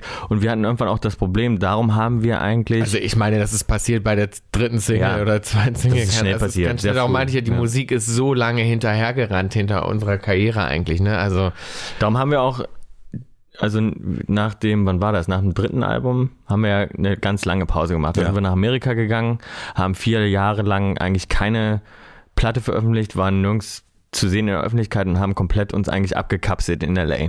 Und das haben wir eigentlich gemacht, weil wir genau das erkannt haben und gesagt haben, wir wollen mal die Musik wieder auf die gleiche Bahn bringen wie unsere Persönlichkeiten, dass sich die Leute einfach auch uns wieder mit Musik in Verbindung bringen und nicht nur darüber schreiben, welche Frisur wir jetzt haben, wen wir gerade daten oder was weiß ich, was sie da so interessant fanden oder wo wir wohnen oder ne, sondern wir wollten mal wieder einfach nur Musik machen. Also auch wenn wir können, in TV-Shows machen wir auch immer, können wir einfach nur performen. Also wenn ich nicht zum Talk muss, sozusagen, dann mache ich auch einfach gerne manchmal Musik, weil weil es einfach, ne, es wird immer schwerer, auch die Musik natürlich irgendwie zu kommunizieren. Und das ist so, dass du das, dass wir damit immer hadern, dass die Musik auch in den Fokus rutscht. Es gibt dir das Leben, würde ich mal so altersklug sagen, ähm, stellt ihnen ja manche Aufgaben immer wieder. Und dann fällt man immer wieder, komm, merkt man, scheiße, jetzt habe ich das schon wieder. Wieder. Und Ja. wieder und wieder. Und Warum wird euch diese Aufgabe, was glaubt ihr, immer wieder gestellt? Also ich meine, nun könnte man sagen, ihr habt jetzt sehr viel versucht, dass das nicht passiert. Mhm. Jetzt bist du ausgerechnet noch jene, einer der geworden, der auf, äh, jetzt wirklich auf Titelblättern ist, ja, weil ja. er sich eine sehr berühmte Frau geholt hat. Geholt hat. Oh Gott, Entschuldigung. Ja. Also du weißt, was ich meine. Aber was glaubt ihr, warum euch diese Aufgabe wieder und wieder gestellt wird? Also gerade die Frage der Aufmerksamkeit. Also weil ich, also ich glaube zum Beispiel auch, ähm, für mich gehörte das auch diese Performance immer dazu. Und Tokyo Hotel war immer wahnsinnig visuell und von hat immer polarisiert. Voll. Wir kennen das auch nicht anders so. Und das war ja auch für uns immer, ja, also wir, ich bin überhaupt kein Singer-Songwriter und ich brauche auch die Bühne und ich brauche den Auftritt und ich liebe die Mode und ich liebe die Verwandlung und ich liebe das alles. Ich könnte ohne das niemals leben, ne? Und ähm, darum sind und auch Fotoshootings und das Ganze darum, dass da unterscheiden wir uns ja total, weil Tom zum Beispiel könnte den ganzen Tag im Studio sitzen. Am liebsten wäre er manchmal überhaupt kein Künstler. Mir geht das gar mhm. nicht so. Also ich will unbedingt einen ganzen Tag ähm, auf der Bühne stehen. Ich normalerweise kann ich gar nicht warten, bis er den Regler fertig gedreht hat und ich schnell damit wieder auftreten kann. Also Bühne und Auftritt und das Visuelle, das gehört für mich total dazu und ich brauche das zum Leben total. Ich könnte niemals ohne, ohne ähm, die Bühne auskommen. Und ähm, von daher ist es wahrscheinlich was, wo wir uns dann halt auch selber im Weg stehen. Ich meine, wir sind jetzt auch nicht die ähm, unauffällig. Also ich meine, wir ne, natürlich provozieren wir das auch mit der Art von Kunst, die wir machen mhm. und mit der Art Musik, die wir machen und mit dieser ähm, Bewegung und Pop Kultur und ne, ich meine, wir haben damals natürlich, das war ja auch Tokyo Hotel damals zu hören und so, das war auch ein Lebensgefühl und die Leute haben sich alle dann geschminkt und das mhm. war ja, ne, das war ja irgendwie auch eine Art, da so Fan zu sein, das war ja so richtig so eine Bewegung und das war, ähm, und das gehörte dazu und ich finde, das ist auch was zum Beispiel, wo ich was ich total geil finde, dass wir so eine Zeit mitbekommen haben, wo, wo man noch so richtige Fans hat, so die-hard Fans, ne, so wie ich Fan von Nena und Bowie war und so weiter und das ist so, ähm, und ich kenne das so gut und dass wir das für wen anders waren, das ist, finde ich, Klar. total schmeichelnd. Und ja. das ist nun mal auch die Art von äh, Karriere. Wir waren nicht, wir waren ja nie die, die äh, im Video irgendwo oder sich nicht aufs Cover gemacht haben, sondern oder wir waren ja mega visuell outgoing, und präsent. Ja. Und darum gehört das für mich einfach mit dazu. Ne? Also klar. Das ist so ein bisschen die Geister, die man rief. Total. Ne? Das ist ein Monster, was Aber man das kreiert. ist eben auch in der, in der Band, sozusagen hatte ich das auch immer. Sobald ich mit der Band auf Tour bin und wir haben die Fans vorm Hotel und wir treten auf und es gibt Geschreie und Fotos und Craziness. Hm. Das habe ich auch schon immer genossen und, und auch gewollt, also total. Ja. Das ist, das war Tokyo Hotel schon immer und das ist bis heute. Und wenn wir nach Lateinamerika fahren und die Fans äh, flippen am Flughafen aus und es gibt Polizei, die sich da durch die Massen schiebt und so, das ist natürlich unglaublich cool auch mhm. und auch immer das, was wir immer für die Band wollten. Und eben wie Bill sagt, wir waren nie die Band, die am Lagerfeuer sitzt und jetzt Singer-Songwriter-mäßig ähm, da was raushaut, sondern wir wollten immer die große Bühne, immer die Performance, immer den Hype auch so. Ne? Das haben wir schon fokussiert. Ich hatte nur immer, ich habe, also das ist wahrscheinlich unrealistisch, aber mein Wunsch war dann immer, okay, und wenn ich dann nach Hause fliege, gehe ich dann in mein Haus und dann lassen mich alle Leute in mhm. Ruhe. Mhm. So, das war eigentlich immer, ist immer mein Wunsch, also weil ich werde unglaublich ungern erkannt, wenn ich nicht. du bist arbeite. einfach sehr, du bist halt so ein bisschen also ich, gebrandmarkt. Ja, also bei mir ist auch so, wenn ich jetzt zum Beispiel jetzt hier auf der Straße langlaufe mit meinem Hund, hoffe ich, dass mich niemand erkennt. Also ich bin ja nie so, dass ich, also ich werde nicht gerne angesprochen und dann so, oh, können wir mal ein Foto machen? Ich versuche dann natürlich immer nett zu bleiben. so, aber ich mag das, also bis heute habe ich diese Privat, wenn ich pri im Privatleben bin, habe ich immer das Gefühl, so am liebsten wäre ich jetzt nicht erkannt. So. Mhm. Das ist natürlich aber klar, ähm, kann man sich nicht ausruhen. Nee, nee, das ist ja, deswegen äh, habe ich mich auch gefragt, was ihr glaubt, welche Aufgabe das Leben euch da immer wieder stellt, weil das ja eigentlich, äh, ich fand es schon wirklich aberwitzig. Also, dass das dann, mhm, ja. weil das ist auch das, was ich gelesen habe und was ich auch über euch weiß, ist eben genau das, dass du da gar keinen, ich habe schon erst erzählt, ich war bei einem alten Videodreh dabei und da warst du überhaupt nicht anwesend im Grunde.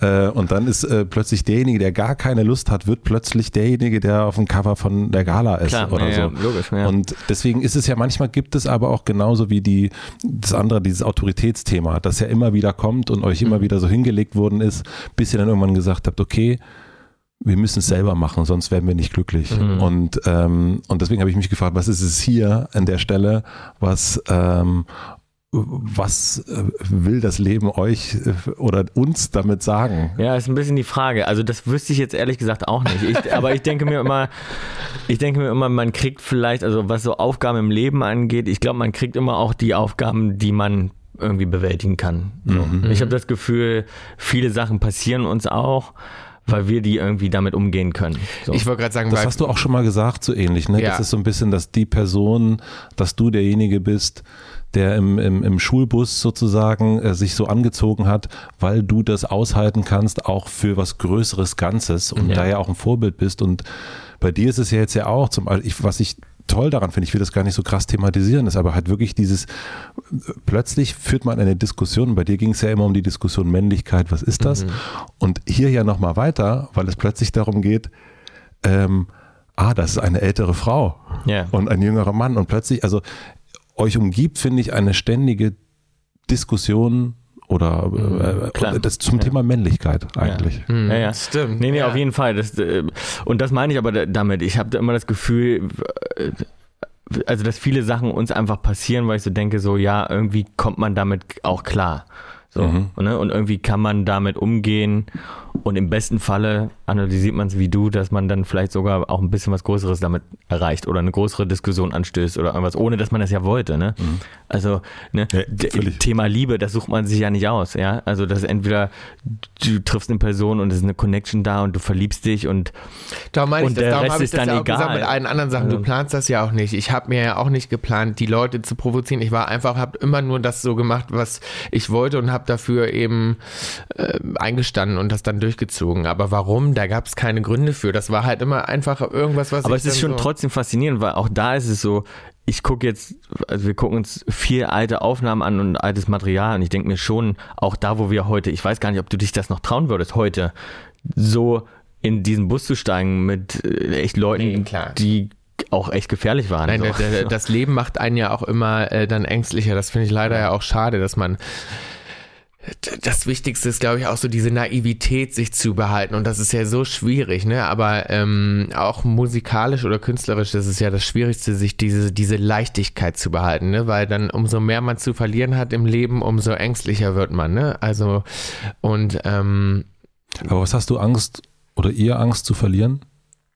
Mm, Also ich glaube, wir, Tom und ich, sind schon so, dass wir immer so, wir sind schon zukunftsängstliche Menschen, ne? Also wir gucken. Wirklich? Ja. Mhm. Hätte ich nicht gedacht. Doch, total. Also wir sind selten i- i- im Moment und können uns so entspannen. Wir sind schon so, ne, da sind wir wieder bei dem Kontrollding und Business-Ding. Wir gucken immer, was ist als nächstes, was steht als nächstes an, was machen wir das nächste, ne? Also darum jetzt auch so mit dem Jahr jetzt gerade, wo die ganze Tour abgesagt wurde, alles, was wir uns zurechtgelegt haben, das hat uns auch erstmal einmal so voll, voll weggehauen und wir dachten so, okay, was denn jetzt schnell alles neu organisieren? Äh, wie machen wir jetzt weiter? Also wir sind ganz extrem. Also ständig sagen Leute, sagen, entspannt euch doch mal.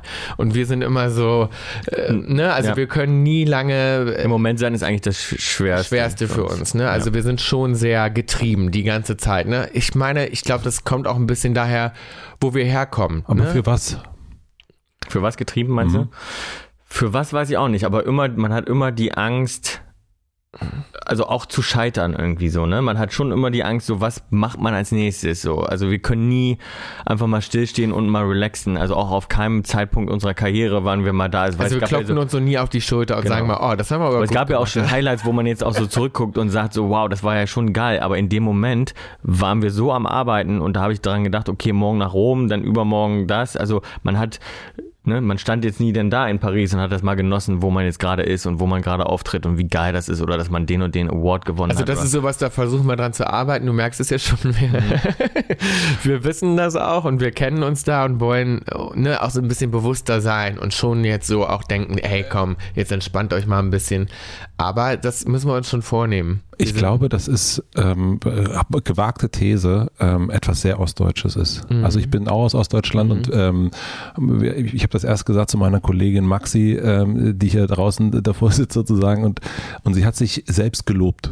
Und ich meine, hab zu ihr gesagt, Mensch, ich finde das wirklich toll, dass du dich so loben kannst, weil das würde mir nie im Leben einfallen Einfallen. zu sagen, also manchmal so als Gag, so, aber so dieses so, ja.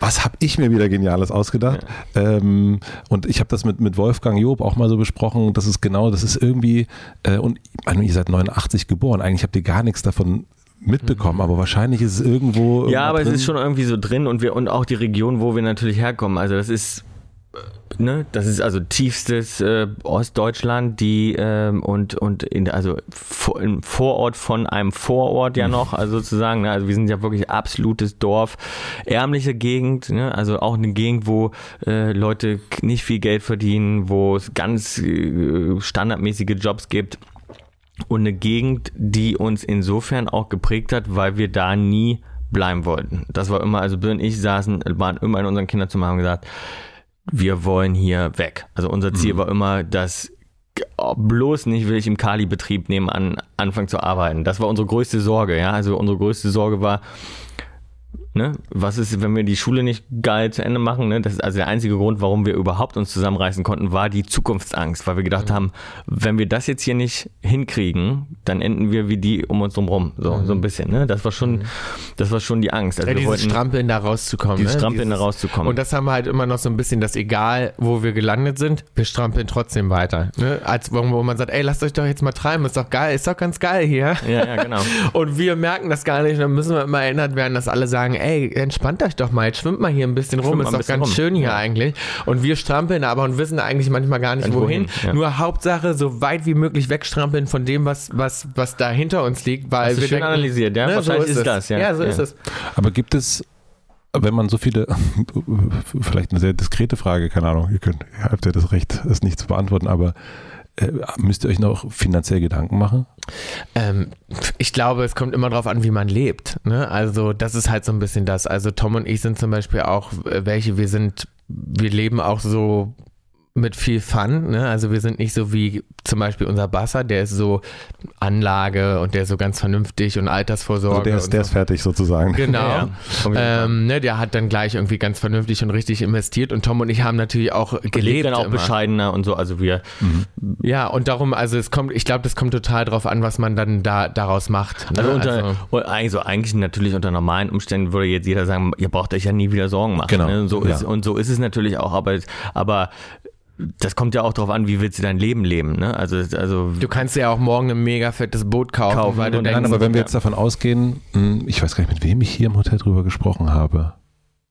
Oh, ich, aber wenn wir jetzt davon ausgehen, äh, ihr zieht in, äh, du ziehst in eine Vierraumwohnung, weil du mehrere Leute da wohnen und du ziehst in eine Dreiraumwohnung, mhm in Berlin. Dann ist alles Paletti. Dann ist alles Paletti. Ja, ja, okay. Paletti, ja. Aber, aber das ist eben immer die Frage, ne? Zum Beispiel unser Stiefvater hat damals gesagt bei unserem ersten Vorschuss, also Mensch, wenn er das so schön zusammenhaltet, dann bringe ich uns durch für die nächsten 20 Jahre.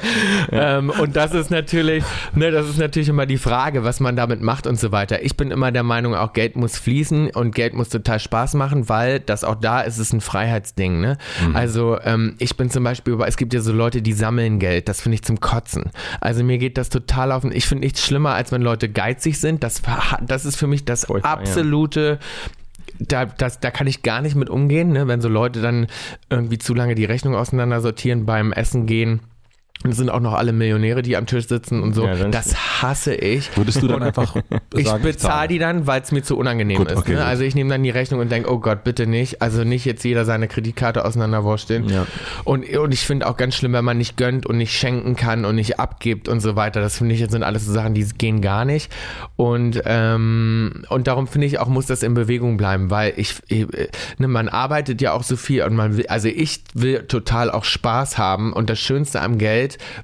ist Freiheit, dass man eben sagen kann, ey, ich kann von heute auf morgen hier weg oder das machen und mir meinen Traum erfüllen und so. Also das ist das, was ich am schönsten finde am Geld verdienen. Genau. Und viele andere sind da aber ganz anders angestellt und sind, und da kenne ich so viele von, die sind so reich und die genießen das immer Reiche mehr, ne, wie Dagobert, mhm. immer mehr darauf zu schütten auf diesen. Ähm, das ist auch die, einfach natürlich ein ganz anderer. Das ist aber Ansatz wie ein Hobby, ne? Ja, die ja. verdienen einfach Geld, um Geld zu verdienen und machen damit nichts. Und ich denke dann immer ich so. Ich glaube, wie oh, gesagt, bei uns ist auch die Freiheit zu sagen, also weil wir kommen auch daher, wo wir einfach, äh, wir, sind aufgewachsen und, und konnten nicht jede Art von Markenjoghurt äh, uns im Supermarkt aussuchen oder hatten dann auch eben mal nur zwei Joghurt für den Monat oder so und, und, und konnten nicht im Laden das nehmen, was wir wollten oder mal, ne? Also wir mussten sehr, also wir kommen einfach aus Verhältnissen, wo wir sehr aufs Geld geachtet haben immer oder mussten und ähm, und ich glaube, auch das hat einen insofern geprägt, dass ich nicht, ich will immer in der Position sein, machen zu können, was ich,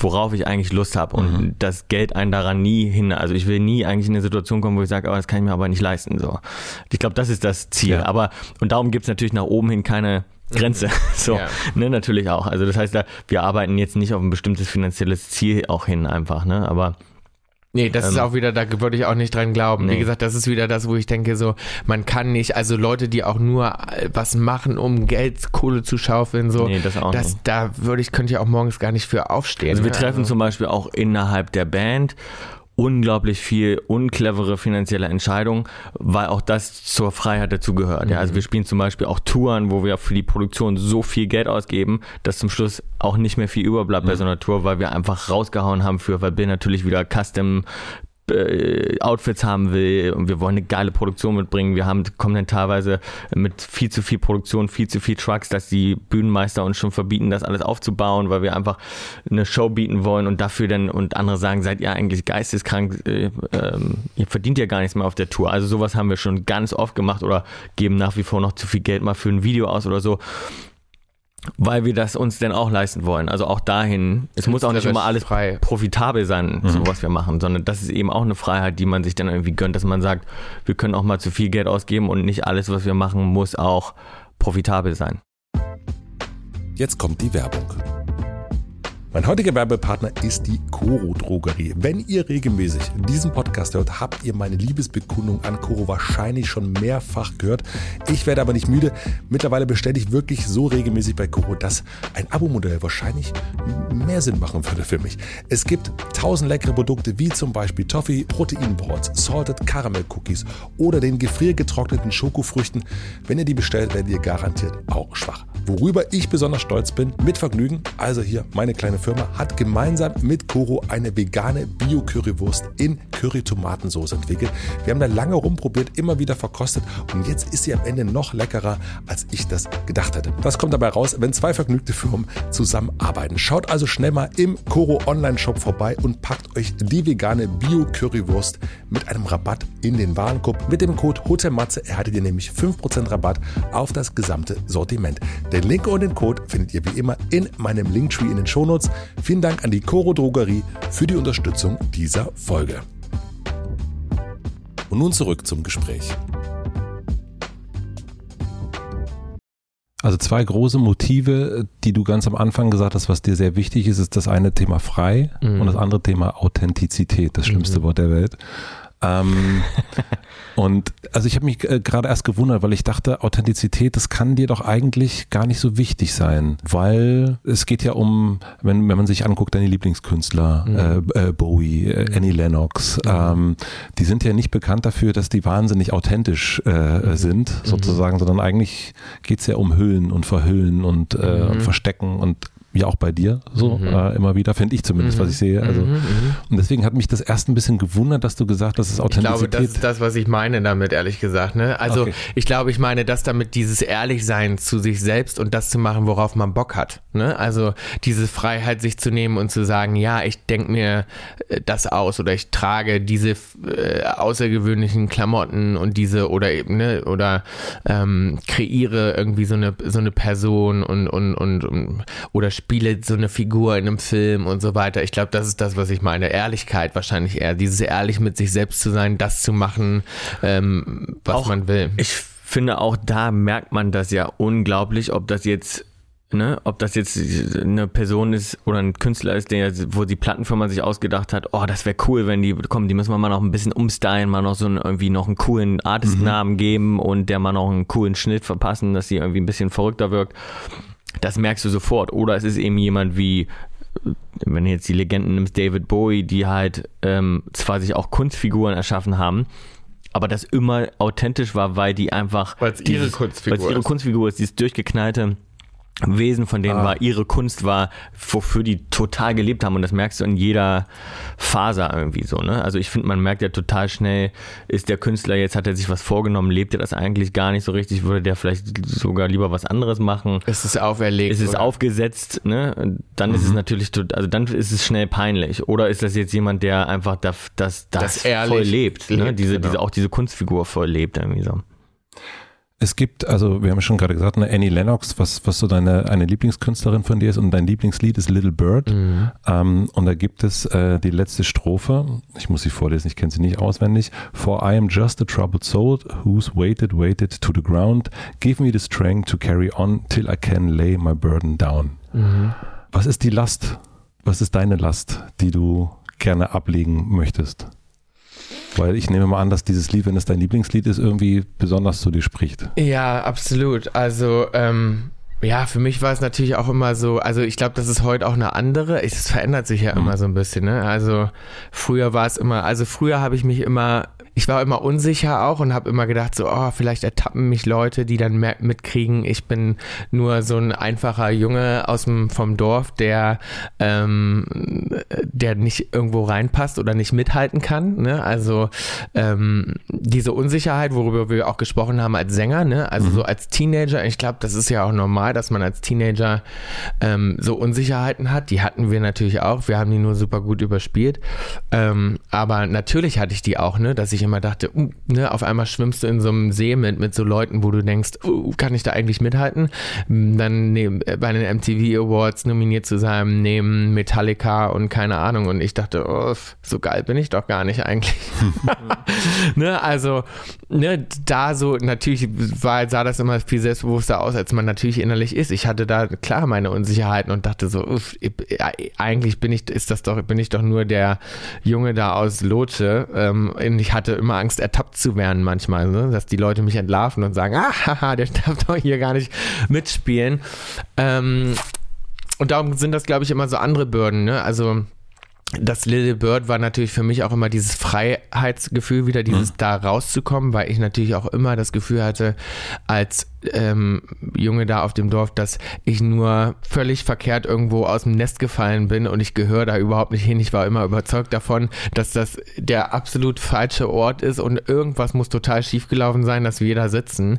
Ähm, und, und natürlich auch dieser, äh, also was früher schon so war, und das zieht sich aber auch so ein bisschen das Leben, die, diesen Rucksack. Ne? Wir hatten schon auch immer früh das Gefühl, dadurch, dass wenn du so früh erfolgreich wirst und wir, wie wir auch schon besprochen haben, eigentlich nie ein richtiges Management hatten. Wir haben immer Leute direkt eingestellt für uns. Wir hatten immer ein großes Team, die sich auf uns verlassen haben, bezahlt wurden. Und unser Umfeld, wie gesagt, Bill hat ja auch gerade drüber gesprochen, mit geizig sein und so. Also wir haben viele Leute auch irgendwie mit uns mitgetragen mhm. über, und, und auch viel Verantwortung immer so unser ja. ganzes Leben. Und das ist aber auch bis heute so, weil wie du schon sagst, wir machen, dann machst du noch eine Firma auf, dann hast du noch mal ein paar mehr Mitarbeiter.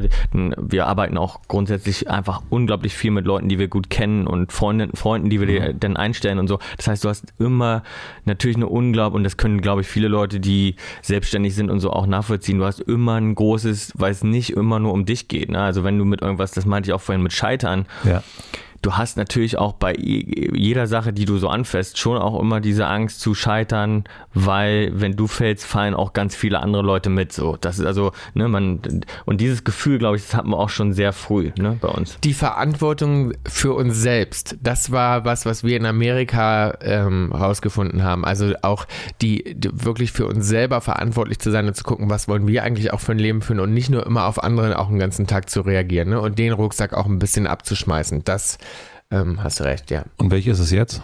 Das ist, würde ich sagen, ist immer noch der. Ne? Also Tom sagt ja zum Beispiel, ich habe das, dass ich immer denke, so ich muss sofort jedem antworten und sofort jedem zurückschreiben und so. Also ich habe das immer noch so ein bisschen drin, dass ich mir manchmal denke, du hast das total. Es, ja. Ist es eine Angst vor, Entschuldigung, also vor Ablehnung? Hm, ich weiß nicht, ob das eine Angst vor Ablehnung. Ich weiß nicht, was das ist. Es ist einfach okay. für mich ein Höflichkeitsding. Vielleicht ist es auch was. ich glaube, also wenn ich es mal psychologisch ja. anschauen darf, ich, ich habe das Gefühl, es ist bei dir auch oft so eine, weil das Ding ist ja äh, wir lernen ja nie jemanden kennen, der nicht irgendwie auch äh, eine gewisse Erwartungshaltung hat oder vielleicht mal was gehört hat oder gelesen hat. Und ich glaube, bei Bill ist es unglaublich viel auch. Dieses, es wird was von dir, du willst nicht, dass sich ein Bild vielleicht auch bestätigt, weil jemand denkt so, na, ist er denn auch wirklich so nett, zum Beispiel, ne? Mhm. Und Bill dann einfach so sich verpflichtet fühlt, nett zu sein, darauf zu antworten, on time zu sein, äh, so, dass mhm. ich das Gefühl habe, du willst nicht das Bild bestätigen, was derjenige vielleicht von dir haben könnte. Dass der zum Beispiel denkt, Mensch, das ist vielleicht so ein arroganter Spinner irgendwie oder das ist nicht ganz dicht oder. Kann so. sein, ich hasse du das willst aber immer, dass die denen, denen das Gegenteil beweisen und dadurch bist du so on point Ich und hasse- so nett und ich- so responsive. Ich hasse so, aber auch bei anderen Leuten, wenn die ja so eben nicht sind. Und ich finde, es gibt nichts Schlimmeres. es gibt für mich nichts Schlimmeres, als wenn man erfolgreich ist und arrogant. Das hasse ich. Ne, zum Tod. Weil ich denke immer, wenn man erfolgreich ist, ist man das Gegenteil normalerweise. Erfolg gibt eigentlich Entspanntheit, ne? Und, und, und dann muss man zugänglich sein. Ich finde immer, man merkt eigentlich, wenn Leute so eine komische Art haben und so eine arrogante Art und so eine überhebliche Art, dann denke ich immer so, ähm, da stimmt dann eigentlich in der Karriere was nicht, nicht. weil, weil normalerweise finde ich, hat man, äh, wenn man erfolgreich ist, hat man eine Entspanntheit und eine Zugänglichkeit und irgendwie so eine Menschlichkeit auch. Und ich finde die, ich hasse das bei anderen, wenn die die verlieren. Ne? Und ich, ich erlebe ja auch immer so Leute mal. Ne? Ja, ja. Und es gibt oft, ja, Klar, Tom hat recht. Ich das. finde, es gibt ganz oft eine Enttäuschtheit, wenn man seine Helden kennenlernt. So. Mhm. Weil man dann immer denkt, und ich hatte das so oft, dass ich denke, nein, ich fand die so toll vorher und jetzt Ja. war das Gespräch so scheiße, dass ich wahrscheinlich immer hoffe, hoffentlich denkt das Keiner von mir ja, keiner. genau. ähm, das kann sein. Ja, Ja, das, das schwingt kann schon so ein wirklich, bisschen das mit, kann ich schon. wirklich sein, das Ja. stimmt. Ja, ich denke immer, ich, ich enttäusche einfach Leute nicht so gerne. Aber hat sich das verändert, weil ich frage, diese, äh, ich habe es ja schon zweimal gehabt heute, die Doku mit dir und Wolfgang Job. Und es gibt ein Bild, was ich wirklich, wo ich dachte, oh. Und zwar ist es das Bild, ihr lauft durch Paris. Ja. Ähm, du hast neben dir, du warst damals 20, du hast neben dir einen Mann, der dir die ganze Zeit einen Schirm hält. Ja. Äh, also du läufst sozusagen beschirmt durch Paris und Wolfgang Ist daneben ohne Schirm im Regen. Geil. Und? Hab ich gar nicht gesehen. und das ist, das ist ein, äh, das ist ein unglaubliches Bild sowieso, weil man, ist ja klar, wer Wolfgang Job ist und so weiter. Das ist auf der einen Seite und auf der anderen Seite das, was du sagst und das, ähm, ich habe mir mit ein paar Leuten unterhalten und gesagt, ich treffe euch und das ist, was alle wirklich sagen ist, boah, die sind so nett. Mhm.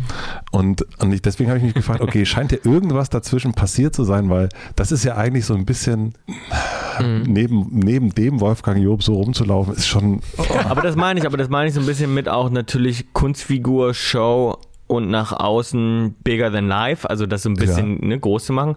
Und das meine ich aber mit der Erwartungshaltung, weil das ist genau, dann guckst Mhm. du sowas und denkst, guck dir den mal an. Der hat so einen Typen Ja. neben sich rumlaufen, der hält ihm den Schirm. Und ne? ich muss auch sagen, wie gesagt, das war für mich, ich habe das überhaupt, oder ich empfinde so eine Sachen dann oft gar nicht so und krieg die gar nicht so mit. Ja.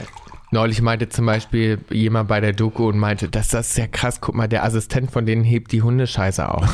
so, und dann, und ich habe das überhaupt nicht mitgekriegt und jemand von der Filmcrew war total Schockiert, entsetzt ja. darüber, dass wir einen Assistenten hatten, der die Hundescheiße aufhebt. Aber das war natürlich, der hebt nicht jeden Tag für mich die Hundescheiße auf, sondern das war jetzt in dem Moment, Weil wir haben gedreht haben, und ja. der wollte jetzt natürlich nicht, dass Tom und ich jetzt uns bücken müssen und da irgendwas sauber machen und er hat uns Und eben hat unter die selbst Arme Hunde und hat einfach Und geholfen. für uns ist auch so damals zum Beispiel der Typ, dieser Security, der arbeitet heute noch für uns übrigens. So, und, das, und der hat Den den, Schirm gehalten. Den Schirm Ja. gehalten und das wird er heute auch Wieder machen. sofort wieder Ja, so ja. machen.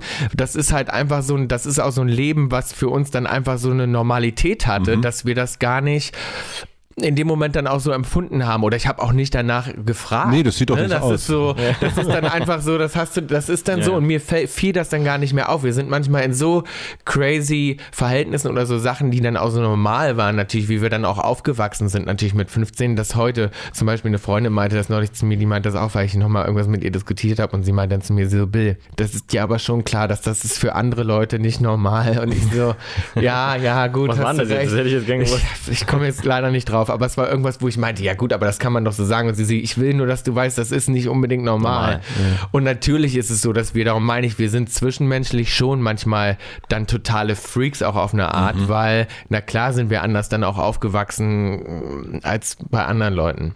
Wie ist das mit den Fans? Also, was ich so auch in der Beobachtung dachte, das, ist, das muss bei euch was ganz, das ist, glaube ich, bei allen speziell, bei allen Künstlern, bei allen Personen, weil es ja kein normales Verhältnis auf Augenhöhe ist. Wir haben ja gerade drüber gesprochen, ihr wollt, dass Begegnungen so sind, dass man, dass man sagt, okay, das sind nette Jungs und die sind irgendwie nicht abgehoben oder irgendwas. Und aber gerade bei euch ist ja irgendwann, also da gibt es die Künstler, die Musik machen, dann kommen irgendwann die Fans und es werden immer mehr und irgendwann werden es auch so viel oder es wird so extrem, bei euch wurde eingebrochen, dass ihr dann nach LA seid und euch ja sozusagen auch von diesen Fans entzweien musstet oder euch äh, trennen musstet, so äh, auf Distanz zumindest. Und dann gibt es aber natürlich Wie findet man das, die, das richtige Verhältnis? Weil gleichzeitig habe ich dann vor, wann kam das, vor drei Jahren, habt ihr ein, ein, Sommercamp gemacht in Ferropolis, wo ihr mit 500 Fans dann wiederum äh, gezeltet habt. Das hat aber auch mehrere tausend Euro gekostet. Mhm.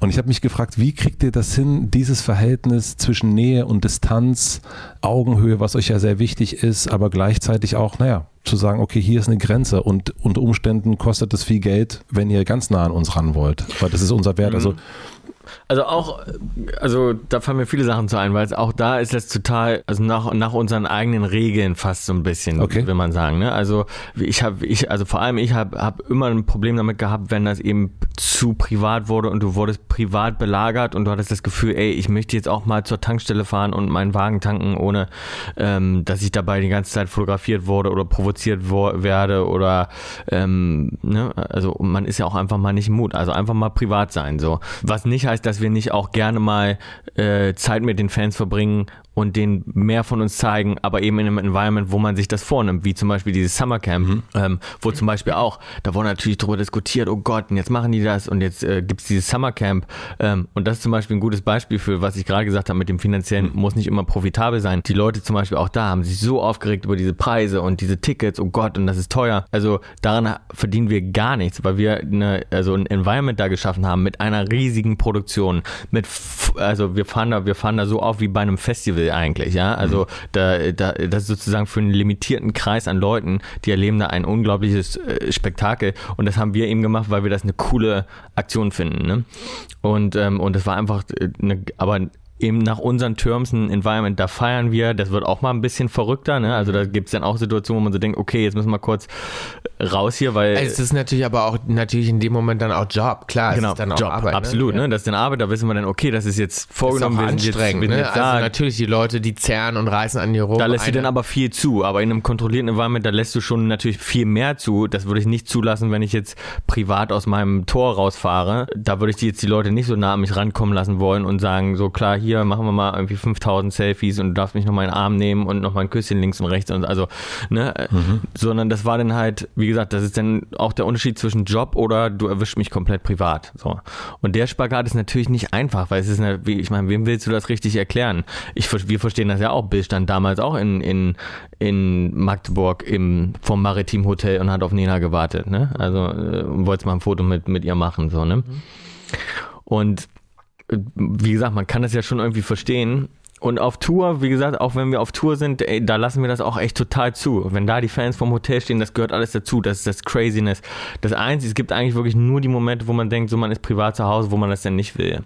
Was glaubt ihr, ich meine, du bist, ich habe mich noch nie vor einem Hotel hingestellt äh, und, und gewartet. Ähm, und ich kriege das jetzt aber auch gerade wieder mit, dass ihr in der Stadt seid ist auf jeden Fall, also so auch in meinem Umfeld ist das total das Thema. Und ich denke, Leute, wir sind alle 40, wieso ist denn das für euch noch ein Thema? ähm, und ähm, auch hier meine Kollegin und so, Alter, die kommen. Und da ist ja, da, letzte Woche war Campino, hier ist interessiert keine Sau, oder? Aber äh, wenn ihr da seid, dann ist es irgendwie ein Thema. Dann Thema. haben sie sich auch noch gleich angezogen. Zwillingslook müsst ihr nachher noch bemerken. ähm, und aber warum ist das, also vielleicht auch gar nicht auf euch gemünzt, vielleicht wie auch immer wollt, Warum ist das so, dass es da Menschen gibt, die man irgendwie, für die man sich ins Hotel, ans Hotel stellt oder äh, für die man auch, also so ja auch bei euch zum Teil ja wirklich krankhaft weit geht, aber was ist das, was das dann ich glaube, das ist einfach natürlich, also bei uns war es natürlich auch so ein bisschen so, dass, dass wir, gerade in Deutschland sind wir auch aufgewachsen vor mhm. allen Menschen, ne? Und jeder hat uns zu jeder Zeit immer beobachten können ja. mit allen möglichen Fehltritten und oder Peinlichkeiten oder allen, also ne? Und jeder, man merkt auch immer wieder, die Leute, die nehmen uns oft gar nicht als äh, Menschen dann wahr. Ne? Wir haben mhm. ganz, wir sagen immer Mundfurz, weil ganz oft jetzt gerade ist es wieder passiert, ne? Wir waren draußen am See und die laufen neben einem her und sagen, guck mal, da sind Bill und Tom und Heidi Heidi, guck mal, da ist Tokio. Und du denkst so, hä? Wir stehen doch direkt, direkt neben, dir. Ja. Ne, die reden quasi überein, als, als, ob im sie im, sich im Fernsehen ja. angucken und nehmen einen gar nicht. Mundfurz? Und wir nennen das Mundfurz, weil das ist denen dann auch unangenehmer. Mhm. Wenn du hinguckst, denken die so, uh, oh. habe ich das gerade laut gesagt? Ja, genau. ne? Und das ist das Furz so aus denen raus. Ne? Das ist so ein Moment, wo die dann sich einfach nicht zusammenreißen können, sondern das kommt so rausgefurzt einfach so. Oh, was für ein schöner Begriff. Ja. ja. und das ist dann einfach so, und das hast du ganz oft, oder, oder auch so auf der Straße mal, ey, guck mal, Tokyo Hotel, und dann sagt so, und dann guck mal, und guckst, dann- du dich hin, guckst du hin und dann denken die in dem Moment so, oh, Gott, wie unangenehm. Ja. Deshalb habe ich das gerade laut gesagt. Und ähm, darum ist es irgendwie, ne, es ist auch auf eine Art, dass ganz viele auch das Gefühl haben, sie können dich einfach mal so anquatschen, weil sie irgendwie mit dir aufgewachsen sind und du so ein Teil auch von deren Leben warst und in deren Wohnzimmer jeden Tag, weil sie dich irgendwie im Fernsehen gesehen haben oder die Musik gehört haben, dass sie auch, viele auch immer denken, sie haben, die kennen dich einfach, du bist halt irgendwie so. Und dann gleichzeitig ist es natürlich aber auch klar, so ein bisschen so diese Faszination dann deine Figur, weißt du, oh Gott, der ist jetzt hier zwei Straßen weiter irgendwo im Hotel und dann will schon mal jeder so mal gucken. gucken und vorbeikommen. Ich sag noch, bei unser Haus damals in Hamburg, das war so ein bisschen, So eine Pilgerstätte. das war so eine, ja, aber es wurde auch irgendwann zu so einer Attraktion für alle Leute in der Umgebung, weil alle meinten, ey komm, jetzt sind wir schon mal in der Nähe, jetzt gucken wir aber auch mal, wie die Aber was- Tokyo Hotel Zwillinge wohnen. Aber was denkt man dann in dem Moment? Also was ist, ähm, also vielleicht du aus der aus der Nena-Perspektive. Ich meine letzten Endes genau. Was soll es? Ja, man interessiert sich dann irgendwie so dafür, wie lebt er jetzt? Was, äh, ne, wie sieht das da aus? Ka- Kann man den sehen? Also kann man da jetzt der hinfahren und also so? nee, nee, Ja. aber auch so, Ja. kann man das jetzt, also man interessiert sich ja dann auch, ich kann das schon irgendwie verstehen, man interessiert sich dann auch so, was macht denn der dann jetzt privat? Also kann ich jetzt da durch den Sound gucken und sehe den jetzt wieder seinen, die Scheiße von seinem Hund aufsammelt oder ne? Also, oder äh, egal was es denn ist, man interessiert Aber sich dann früher war das dafür. eben natürlich noch viel krasser, weil das muss man sagen, durch Social Media wird das entkräftet, Ja, ne? weil die stimmt. Leute ja ähm, äh, immer Momente kriegen. private Momente kriegen und dich sehen, wie man sich jetzt im Hotelzimmer filmt, gerade ein Interview macht, irgendwas sagt. Du kündigst ja eigentlich dein ganzes Leben ständig an, überall. Und das war natürlich vor ein paar Jahren noch krasser, weil du wusstest, wenn der jetzt aus dem Hotel rausgeht und weg ist, dann, dann sehe ich den nie wieder. Ja. Ne? Und, und das entweder ich stehe jetzt da und krieg den jetzt mal mit oder ich gehe zu dem Konzert oder ich gucke diesen Auftritt und wenn der vorbei ist, ist der vorbei. Dann kann ich den nicht auf YouTube nachgucken. Ich wollte gerade sagen, Social Media hat den, diesen Hype, diesen Druck schon rausgenommen, weil, wie gesagt, Leute immer und überall verfolgen können. Wo bist du? Was machst du? Wo trittst du auf? Das kann ich mir dann nachher in der Mediathek nochmal angucken. Ist ja beim Fernsehen das Gleiche. Früher hast du ja dann, musstest du den Auftritt live angucken, weil ansonsten vorbei. siehst du es nicht. Und wenn denn da mal ein Skandal passiert, ne, dass ja mal einer zum Beispiel die Brust zeigt oder einen schiefen Ton singt oder was auch immer man da so machen kann, Aber na klar, Das wollte so man ja sehen. In Mexiko ist jetzt so, na klar, die Leute, die reißen dir schon mal an den Haaren oder fassen dir mal irgendwo hin, weil sie das dann auch erzählen, glaube ich. Das Ja, ist dann auch klar. so. Ich habe Ich hab dem gerade einen Arsch gefasst. Ja, Das genau. eigene Leben aufwerten? Ist es das dann vielleicht? Also so. ja, aufregender machen, ne, oder? Ja, ich glaube, das ist eine Auf, ja, das ist eine Aufregung. Ich weiß es nicht. Keine Ahnung. Ich kann es dir auch nicht sagen. Keine Ahnung. Ich würde. Aber hast du das noch, dass du Ich habe das ja so, ich habe das bei, ich habe das zum Beispiel, ich über, weil ich überlege gerade und wenn wir so drüber nachdenken, wo, also wo ich mal, also ich hätte das jetzt bei dem, beim Bayern München. Ja, wenn ich jetzt weiß, wenn ich jetzt weiß, sie sind jetzt gerade in der Stadt. Ja, das stimmt, so da warst zwei, du aufgeregt. zwei in diesem Raum gucken jetzt gerade betreten auf Ja, Boden. ich meine, also, also so, das würde ich vielleicht nicht, aber wenn man dann abends, ähm, ja, die schlafen im Ritz-Carlton und dann fragt Bill abends, wo gehen wir heute Abend? Lass doch an die Ritz-Carlton-Bar. nee, Quatsch. Nee, aber, ähm, aber da, also aus der Perspektive, also zum Beispiel, weil ich bin also riesen Fußballfan, also nee, nee ich kann es aber nicht sagen, weil inter privat interessiert mich das trotzdem nicht, was die machen. Aber Habt ihr euch, da gibt es eine Faszination dann irgendwie schon trotzdem um diesen Club und ja. entscheidet ihr euch jetzt aber dafür auch euer Leben, also ich habe zum Beispiel nicht, dass ihr am Wochenende irgendwo spazieren wart, habe ich auf Social Media wieder durch meine Kollegin erfahren. Ja. Ähm, entscheidet ihr euch dann dafür, dass ihr das öffentlich macht, damit ihr das mehr in der Hand haltet, so ein bisschen Gwyneth Paltrow, Chris Martin äh, mäßig zu sagen, wir, also wir bestimmen hier ähm, Total. Total. Ja. Absolut. Also das ist, glaube ich, ja auch das Gute an so ähm, Instagram und den ganzen Sachen. Du kannst total entscheiden, was geht jetzt raus, wann geht das raus. Ne? Also zum Beispiel ist es so, dass wir meistens das auch nicht genau in dem Moment posten, sondern wenn wir im Auto sind, dann posten wir es dann, weil sonst kommen natürlich dann auch wieder Leute hin und denken, "Wa- wa- wa- wo stehen die denn jetzt gerade? Ich sehe es Ja. jetzt gerade in dem Moment. Also klar, da kannst du schon ein bisschen kontrollieren und gucken, wann, zu welchem Zeitpunkt ist das jetzt gut, wann geht das raus und kannst dann Man natürlich macht auch, mal gerne zum Beispiel den Job von den Paparazzi kaputt, mache ich auch. Also das finde ich zum Beispiel super. Ja, das ist, teilweise kannst du dann was posten und dann Genau. bumm, Ist ist, dir ein Foto nichts mehr wert. Das ist total geil. Ja. Sehr, sehr gut. Ich habe einen Satz, den ich, die, zu dem ich gerne noch was fragen würde wollen, bevor Ja. wir dann so Richtung Ende kommen. Und zwar hast du mal gesagt, es gibt keine Karriere ohne Schmerz. Mhm. Kannst du dich daran erinnern, dass du das gesagt hast? Mhm. Ähm, was hast du damit gemeint? Ähm, das ist auch was, was mir, ähm, ich glaube, war das Wolfgang.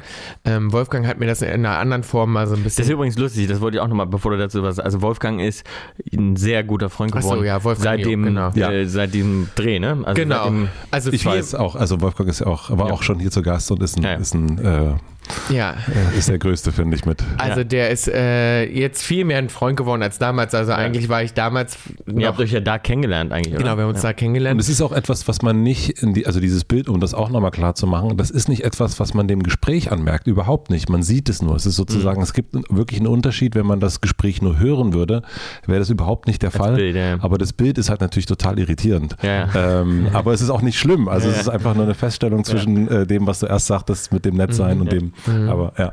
Ja, und ich glaube, man kreiert natürlich immer so ein Monster, ne? Darum meine ich, es ist natürlich tut das auch immer weh. Und eine richtige Karriere, da investiert man rein. Und ähm, vor allem Tom zum Beispiel sagt immer zu mir, ich bin unglücklich auch besser. Ne? Das heißt, Tom will zum Beispiel, meinte er, wenn du mal verliebt bist und glücklich, dann haben wir eigentlich ein Problem, weil dann haben wir keine Karriere mehr.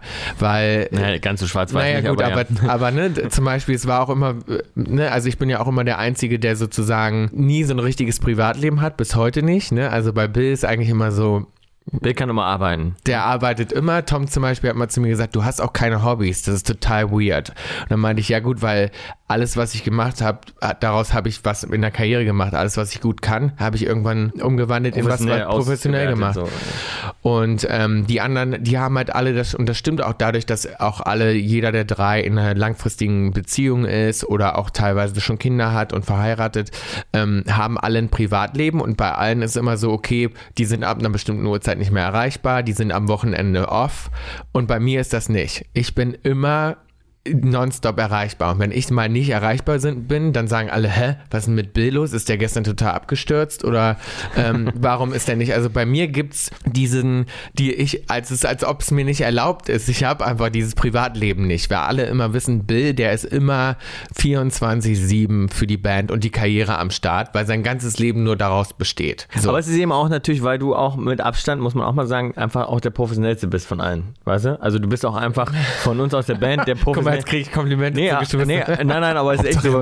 Hauptsache, der macht Aber, aber das Bill ist natürlich total, äh, habe ich ja vorhin schon gesagt, total zuverlässig, immer on time. Du würdest, hast noch nie was abgesagt. Du hast noch nicht in deiner ganzen Karriere noch nicht einen Flieger verpasst. Also, ne, also es gab, du bist ja so unglaublich diszipliniert und daran Nein, liegt das also natürlich die, auch. Ne? die haben ja auch recht. Es ist mein, ich- es, es ja besteht alles. alles. Mein Leben besteht zu 99 Prozent besteht das einfach Aus Arbeit, aus, so. aus Arbeit, weil ich eben, wie gesagt, ich habe das nicht dadurch, dass ich halt nicht seit zehn Jahren eine Beziehung habe oder ne, bin ich verheiratet, ich habe keine Kinder. Bei mir dreht sich schon größtenteils dreht sich alles darum und darum. Aber natürlich tut das auch mal weh, ne? Und natürlich habe ich so Namen und bin verletzt und ich glaube, aber das gehört damit zu und auch dieses Unglücklichsein zum Beispiel, dass ich dieses Privatleben zum Beispiel nicht habe und dann hier und da mir das auch wünsche und mich danach sehne zum Beispiel, da schreibt man natürlich die geilsten Songs auch drüber, ist klar. Ich meine, ich glaube, ganz viele Songs wären ja nie entstanden, wenn es mir immer gut gehen würde. Und darum, glaube ich, gehört zu einer Karriere auch immer Schmerz. Und man kreiert ja auch so ein Monster und züchtet das so heran und man muss ja damit dann auch leben. Ne? Also ich habe mal auch mal gesagt, dass zum Beispiel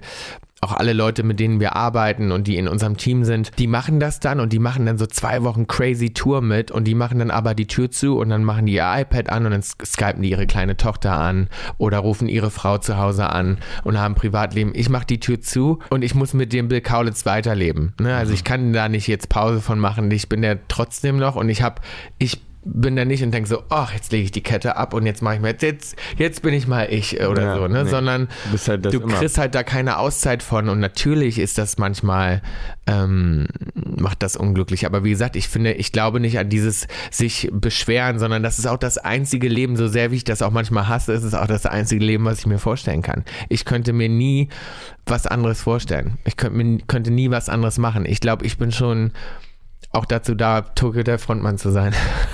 Aber hast du dann manchmal Angst davor, glücklich zu werden? Ja, ich glaube, das ist das Schwierigste überhaupt. Also ich glaube, das Schwierigste, die größte Aufgabe ist, glücklich zu sein oder sich glücklich zu fühlen. Das ist für mich was, wo ich jeden Tag dran arbeiten muss. Ne? Also ich finde, das passiert nicht einfach. Ich glaube, das fällt einem nicht einfach zu, sondern das ist was, die Frage muss man sich immer wieder stellen und man muss daran arbeiten. Ich glaube, das ist wie an einer Beziehung. Und für mich ist natürlich die schwierigste Beziehung die zu mir selbst, weil es die einzige ist, an der ich auch arbeite.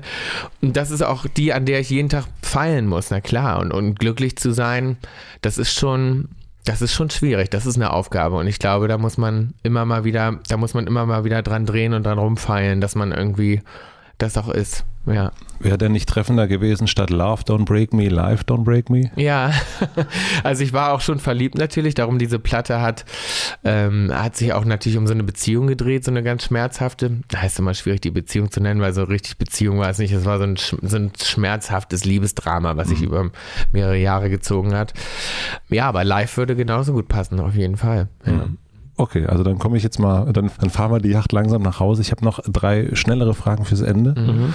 Ähm, Gut, dass du sagst schneller, wir sind immer so unglaublich lang in unseren. Äh, nee, klar, also alles, ja. äh, nee, alles, alles okay. ganz äh, wunderbar. Das gilt dann sozusagen immer jeder einzeln, bitte. Ja, mhm. ähm, fangen wir bei dir an. Was denken andere über dich, was vielleicht gar nicht stimmt? Hm, ich muss ja schnell überlegen, was denken die denn so? Bill kann jetzt überlegen. Arschloch. Also ich glaube, viele denken, weil ich bin manchmal, also ich bin so, ich will es kurz erklären, ich bin auch so in unserem Umfeld und überall, ich bin schon so ein bisschen so der, wie ich vorhin schon gesagt habe, in Alltagssituationen auch mal der, der vielleicht ein bisschen grober ist und dann dadurch, dass Bill immer nett ist, ich der bin, der auch mal was abbricht oder auch mal rummotzt oder auch mal, mhm.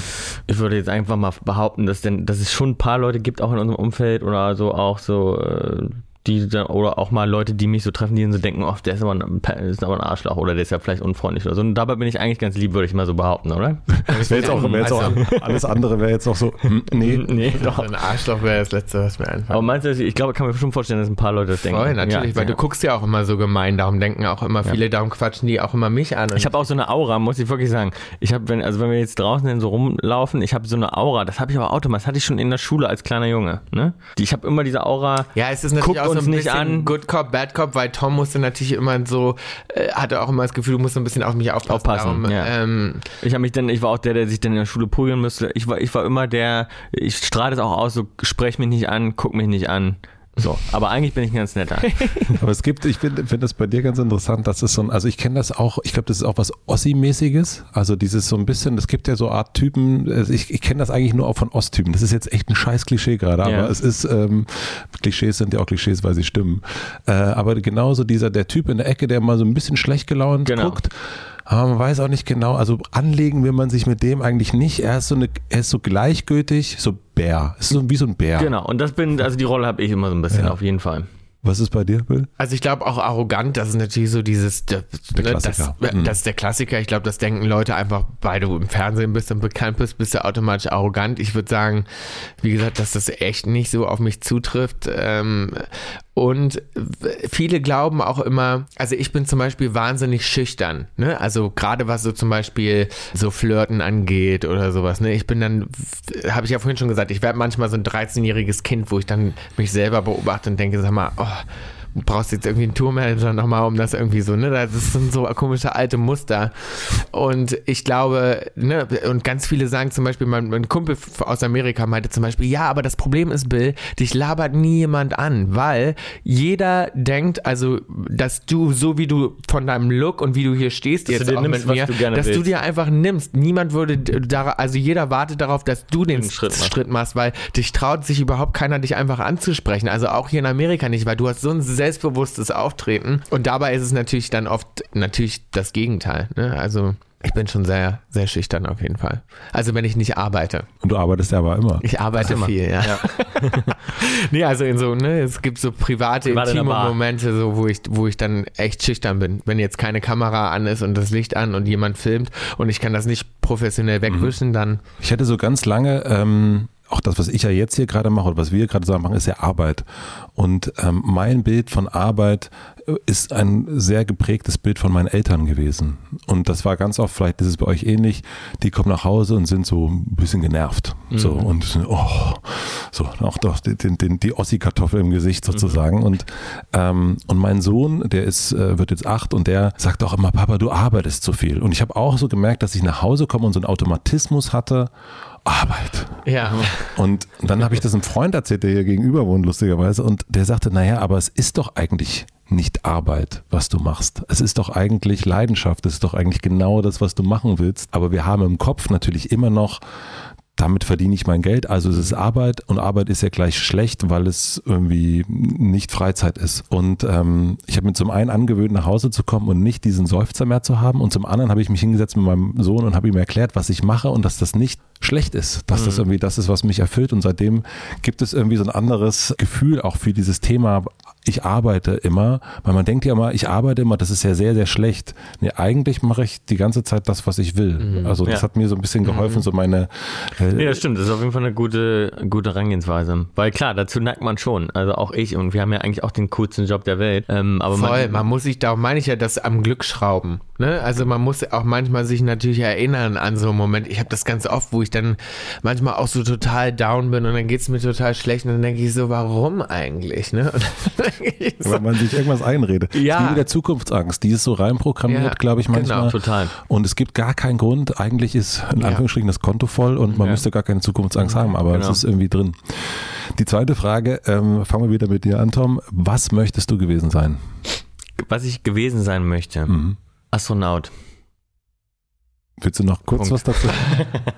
Äh, die kurze nee, Antwort aber ähm, also, also, es gibt viele Sachen. Also wir haben, wir haben immer natürlich geträumt, also als wir kleiner waren, wir sind immer rumgerannt, wir wollten immer Rockstars werden. Also das war immer unser größter, größter Wunsch. Und dann gab es natürlich immer so die B-Lösung, also immer so von wegen, ja, aber gut, das ist ja nicht. Die Rockstar dann halt auch Astronaut. Und wir so, das ist ja nicht realistisch, aber was können wir denn noch so Cooles machen? Und dann wollten wir eigentlich also Astronaut, ne? Weil wir, mhm. also wir glauben auch einfach an Aliens.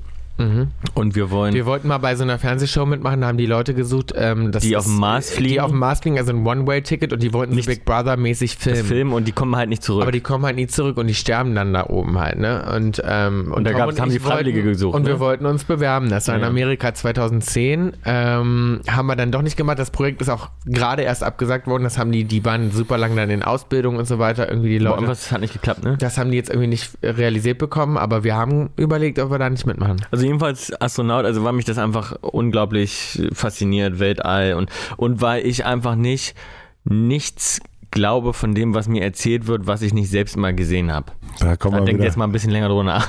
nee, aber ja, das stimmt ja, nicht. Naja, also du selten. glaubst nichts, was du nicht selber nee, weil gesehen mit hast. alles, alles, was wir hören aus dem Weltall. Ja gut, aber jetzt fängst du ja mit irgendwie ganz, du, es gibt ja Dinge, so Fakten, die du ja akzeptierst, ohne dass du die Ja, dass die hast. Erde rund ist und solche ja, Sachen eben. akzeptiert man natürlich schon. Ja. Aber, aber es gibt viele Sachen auch, wo ich denke, die hat man irgendwie akzeptiert, weil man mhm. damit so aufwächst mit denen, was einem eben erzählt wird im Astrologieunterricht. Ja, zum Beispiel, dass es keine Aliens auf diesem Planeten das gibt. Das ist also, eine Sache, die würde ich nie unterschreiben. Nee, würde ich auch nicht. Also, Weil wir kennen 5% von unserem ähm, eigenen Ozean. Äh, ja, und wer weiß, was da unten lebt und wohnt. Ich finde den Gedanken ganz cool, dass und auch da, oben noch also. ganz andere Gestalten sind, also die wir vielleicht als Aliens bezeichnen, weil wir wissen es doch nicht. Wir haben ja, nee. war ja noch keiner da unten, keine Ahnung, wer da noch so haust. Ja. Ich finde den Gedanken faszinierend. Ich eigentlich auch, ja. Also bei dir wäre es Astronaut und mhm. was wäre es bei dir, Bill? Ähm, bei mir natürlich auch, weil wir natürlich irgendwas zusammen gemacht hätten, aber ich wollte eigentlich immer Modedesigner werden unbedingt auch. Ne? Ich habe ähm, früher immer in meinem Zimmer gesessen und gezeichnet und bereue immer so ein bisschen, weil ich bin unglaublich faul. Alles, was mit Lernen und Sitzen und mhm. Studieren und sowas zu tun hat, das habe ich nie gemacht, darum spiele ich auch kein Instrument. Und leider war ich immer zu faul, mir das richtig anzueignen. Heute würde ich mir wünschen, ich könnte so richtig geil zeichnen, ne? Weil ich, ich entwerfe ja jetzt und ich bin ja mhm. Designer für mein eigenes Modelabel so, aber ich bin ja nicht im klassischen Sinne irgendwie so ein richtiger Modeschöpfer, Modedesigner. Und so zum Beispiel wie Wolfgang einfach mal so zeichnen kann, der zeichnet ja so unfassbar ja. gut. Das, das würde ich natürlich auch gerne können. Also Modedesigner war immer ein Traum von mir. Also eigentlich, das wäre wahrscheinlich das gewesen, wenn ich nicht so in die Musik investiert hätte und das gäbe es nicht, dann würde ich auf jeden Fall nur irgendwas mit Mode machen. Die letzte Frage ist immer die letzte Frage und äh, auch wieder sozusagen solo jeder. Äh, ich habe eine große Plakatwand am Alexanderplatz. Äh, Imagination ist gefragt. Und ihr, du dürftest entscheiden, was du für eine Woche dort für alle zu lesen draufschreiben würdest. Was würdest du draufschreiben? Ach du Gott. Hm. Jetzt könnte man wahrscheinlich eine so äh, eine, eine gute Antwort darauf geben, nämlich irgendwie irgendwas Geiles, was irgendwie was verändern würde, aber um was nicht um einen selbst geht. Aber ich würde, glaube glaub ich, draufschreiben, Tokyo Hotel, was ist das bitte für ein geiler Song? Unbedingt anhören. so. dann, dass alle mal denken so, was, den, den Song muss ich auch mal hören, um, unbedingt. Also auch mal wieder die, um die auf Musik zurückzulenken. Das würde ich, glaube ich, draufschreiben. Aber es gibt wahrscheinlich eine viel bessere Antwort, die, ich mache einfach mal so eine egoistische. Du, also das ist, also ich nehme das mal, also das ist auf jeden Fall eine ungewöhnliche Antwort. Ich nehme sie mal als eine, das ist ein größeres Thema, was da dahinter steckt, äh, Ja. Antwort auf im Sinne von, Ja. es geht hier nicht um, um die Gala, sondern es geht um die Musik. Genau. Okay. Ja. Mhm. Und was würdest du draufschreiben? Vielleicht etwas weniger Werbisches für die Band? Ja, ja, wobei es ist leider ein Songname auch von uns, aber ähm, Love Who Loves You Back, weil das Auf jeden Fall. Fand Toll. ich immer ähm, eine gute Message, dass auch das, ich glaube zum Beispiel, obwohl ich privat nicht ähm, das habe, also ich habe es schon auf ganz vielen anderen Formen, aber ich glaube eben, dass alles sich im Leben um Liebe dreht. Ich bin so der größte Romantiker. Ich glaube, dass ne, in all ihren verschiedenen Facetten und Formen, dass bei jedem von uns es sich nur darum dreht. Ne? Ich glaube, wir stehen deswegen morgens auf. Ich glaube, das ist der einzige Antrieb und ich glaube, dass das im Kern uns das alle vereint. Auch wenn das bei manchen sichtbarer ist als bei anderen, glaube ich, dass Ne, das, das ist das, das ist unser Urantrieb im Leben, ist dieses geliebt zu werden und Liebe und Liebe zu geben und zu empfangen. Und ich glaube, das dreht sich bei uns allen darum und darum würde ich das, glaube ich, auf ein Plakat schreiben. Wunderschön, würde ich sagen. Was auch geil wäre, ist übrigens der Titel von Stuttgart Bare. Der ist auch geil darauf. Entsp Wie war das? Entspannt euch doch mal alle? Oder Nein, alle sind so ernst. Achso, alle geworden. sind so ernst geworden, ja. Sind alle so ernst Aber geworden? entspannt euch doch mal alle, wird auch gut sein. Entspannt euch doch mal. Entspannt euch doch mal alle. Entspannt euch doch mal alle, eure Kaulitz-Brüder. Genau. Vielen, vielen herzlichen Dank. Es war sehr, sehr schön, dass ich hier war. Das hat mir Dankeschön. sehr, sehr gut gefallen. Danke. Ja, auch. Dankeschön. Danke. Danke.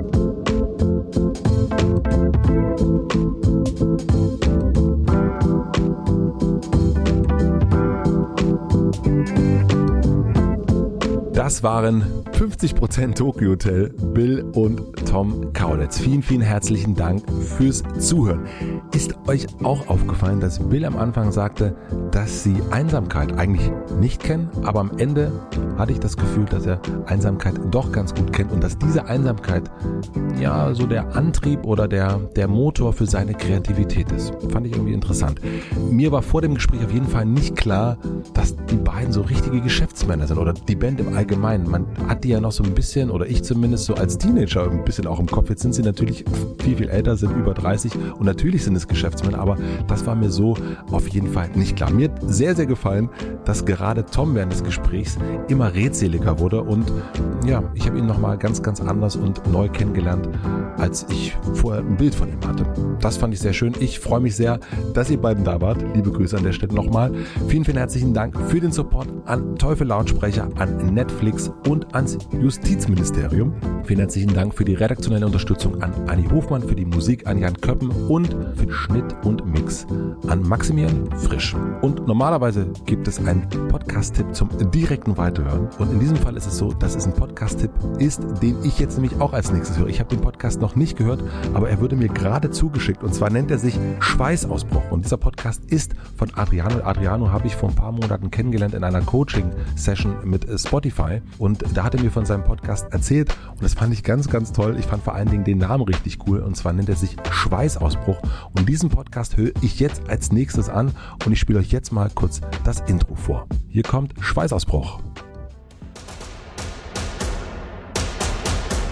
Herzlich willkommen zu Deutschlands erstem Podcast über LGBT im Sport. Ich bin Adriano und in meinem Podcast Schweißausbruch hörst du die Geschichten von queeren Sportlern und Sportlerinnen.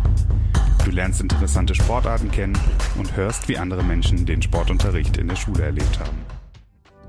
Ja, und diesen Podcast höre ich mir jetzt als nächstes an. Vielleicht macht ihr das auch. Schweißausbruch gibt's überall da, wo man Podcasts hören kann. Und die erste Folge, da geht's um Uli, um Rugby und queere Identität. Hört unbedingt mal rein. Ich mache es jetzt als nächstes. Wir hören uns hier wieder nächste Woche Mittwoch. Schreibt mir gern, wo ihr den Podcast gehört habt gerade, was ihr dabei gemacht habt. Das finde ich immer super. In den Apple-Kommentaren könnt ihr mir auf jeden Fall auch wieder Gästewünsche schicken. In diesem Jahr ist die Gästeliste so langsam gefüllt. Aber nächstes Jahr ist ja wieder Platz für ganz, ganz viele neue Gäste. Bis nächste Woche Mittwoch. Noch einen schönen Tag. Euer Matze.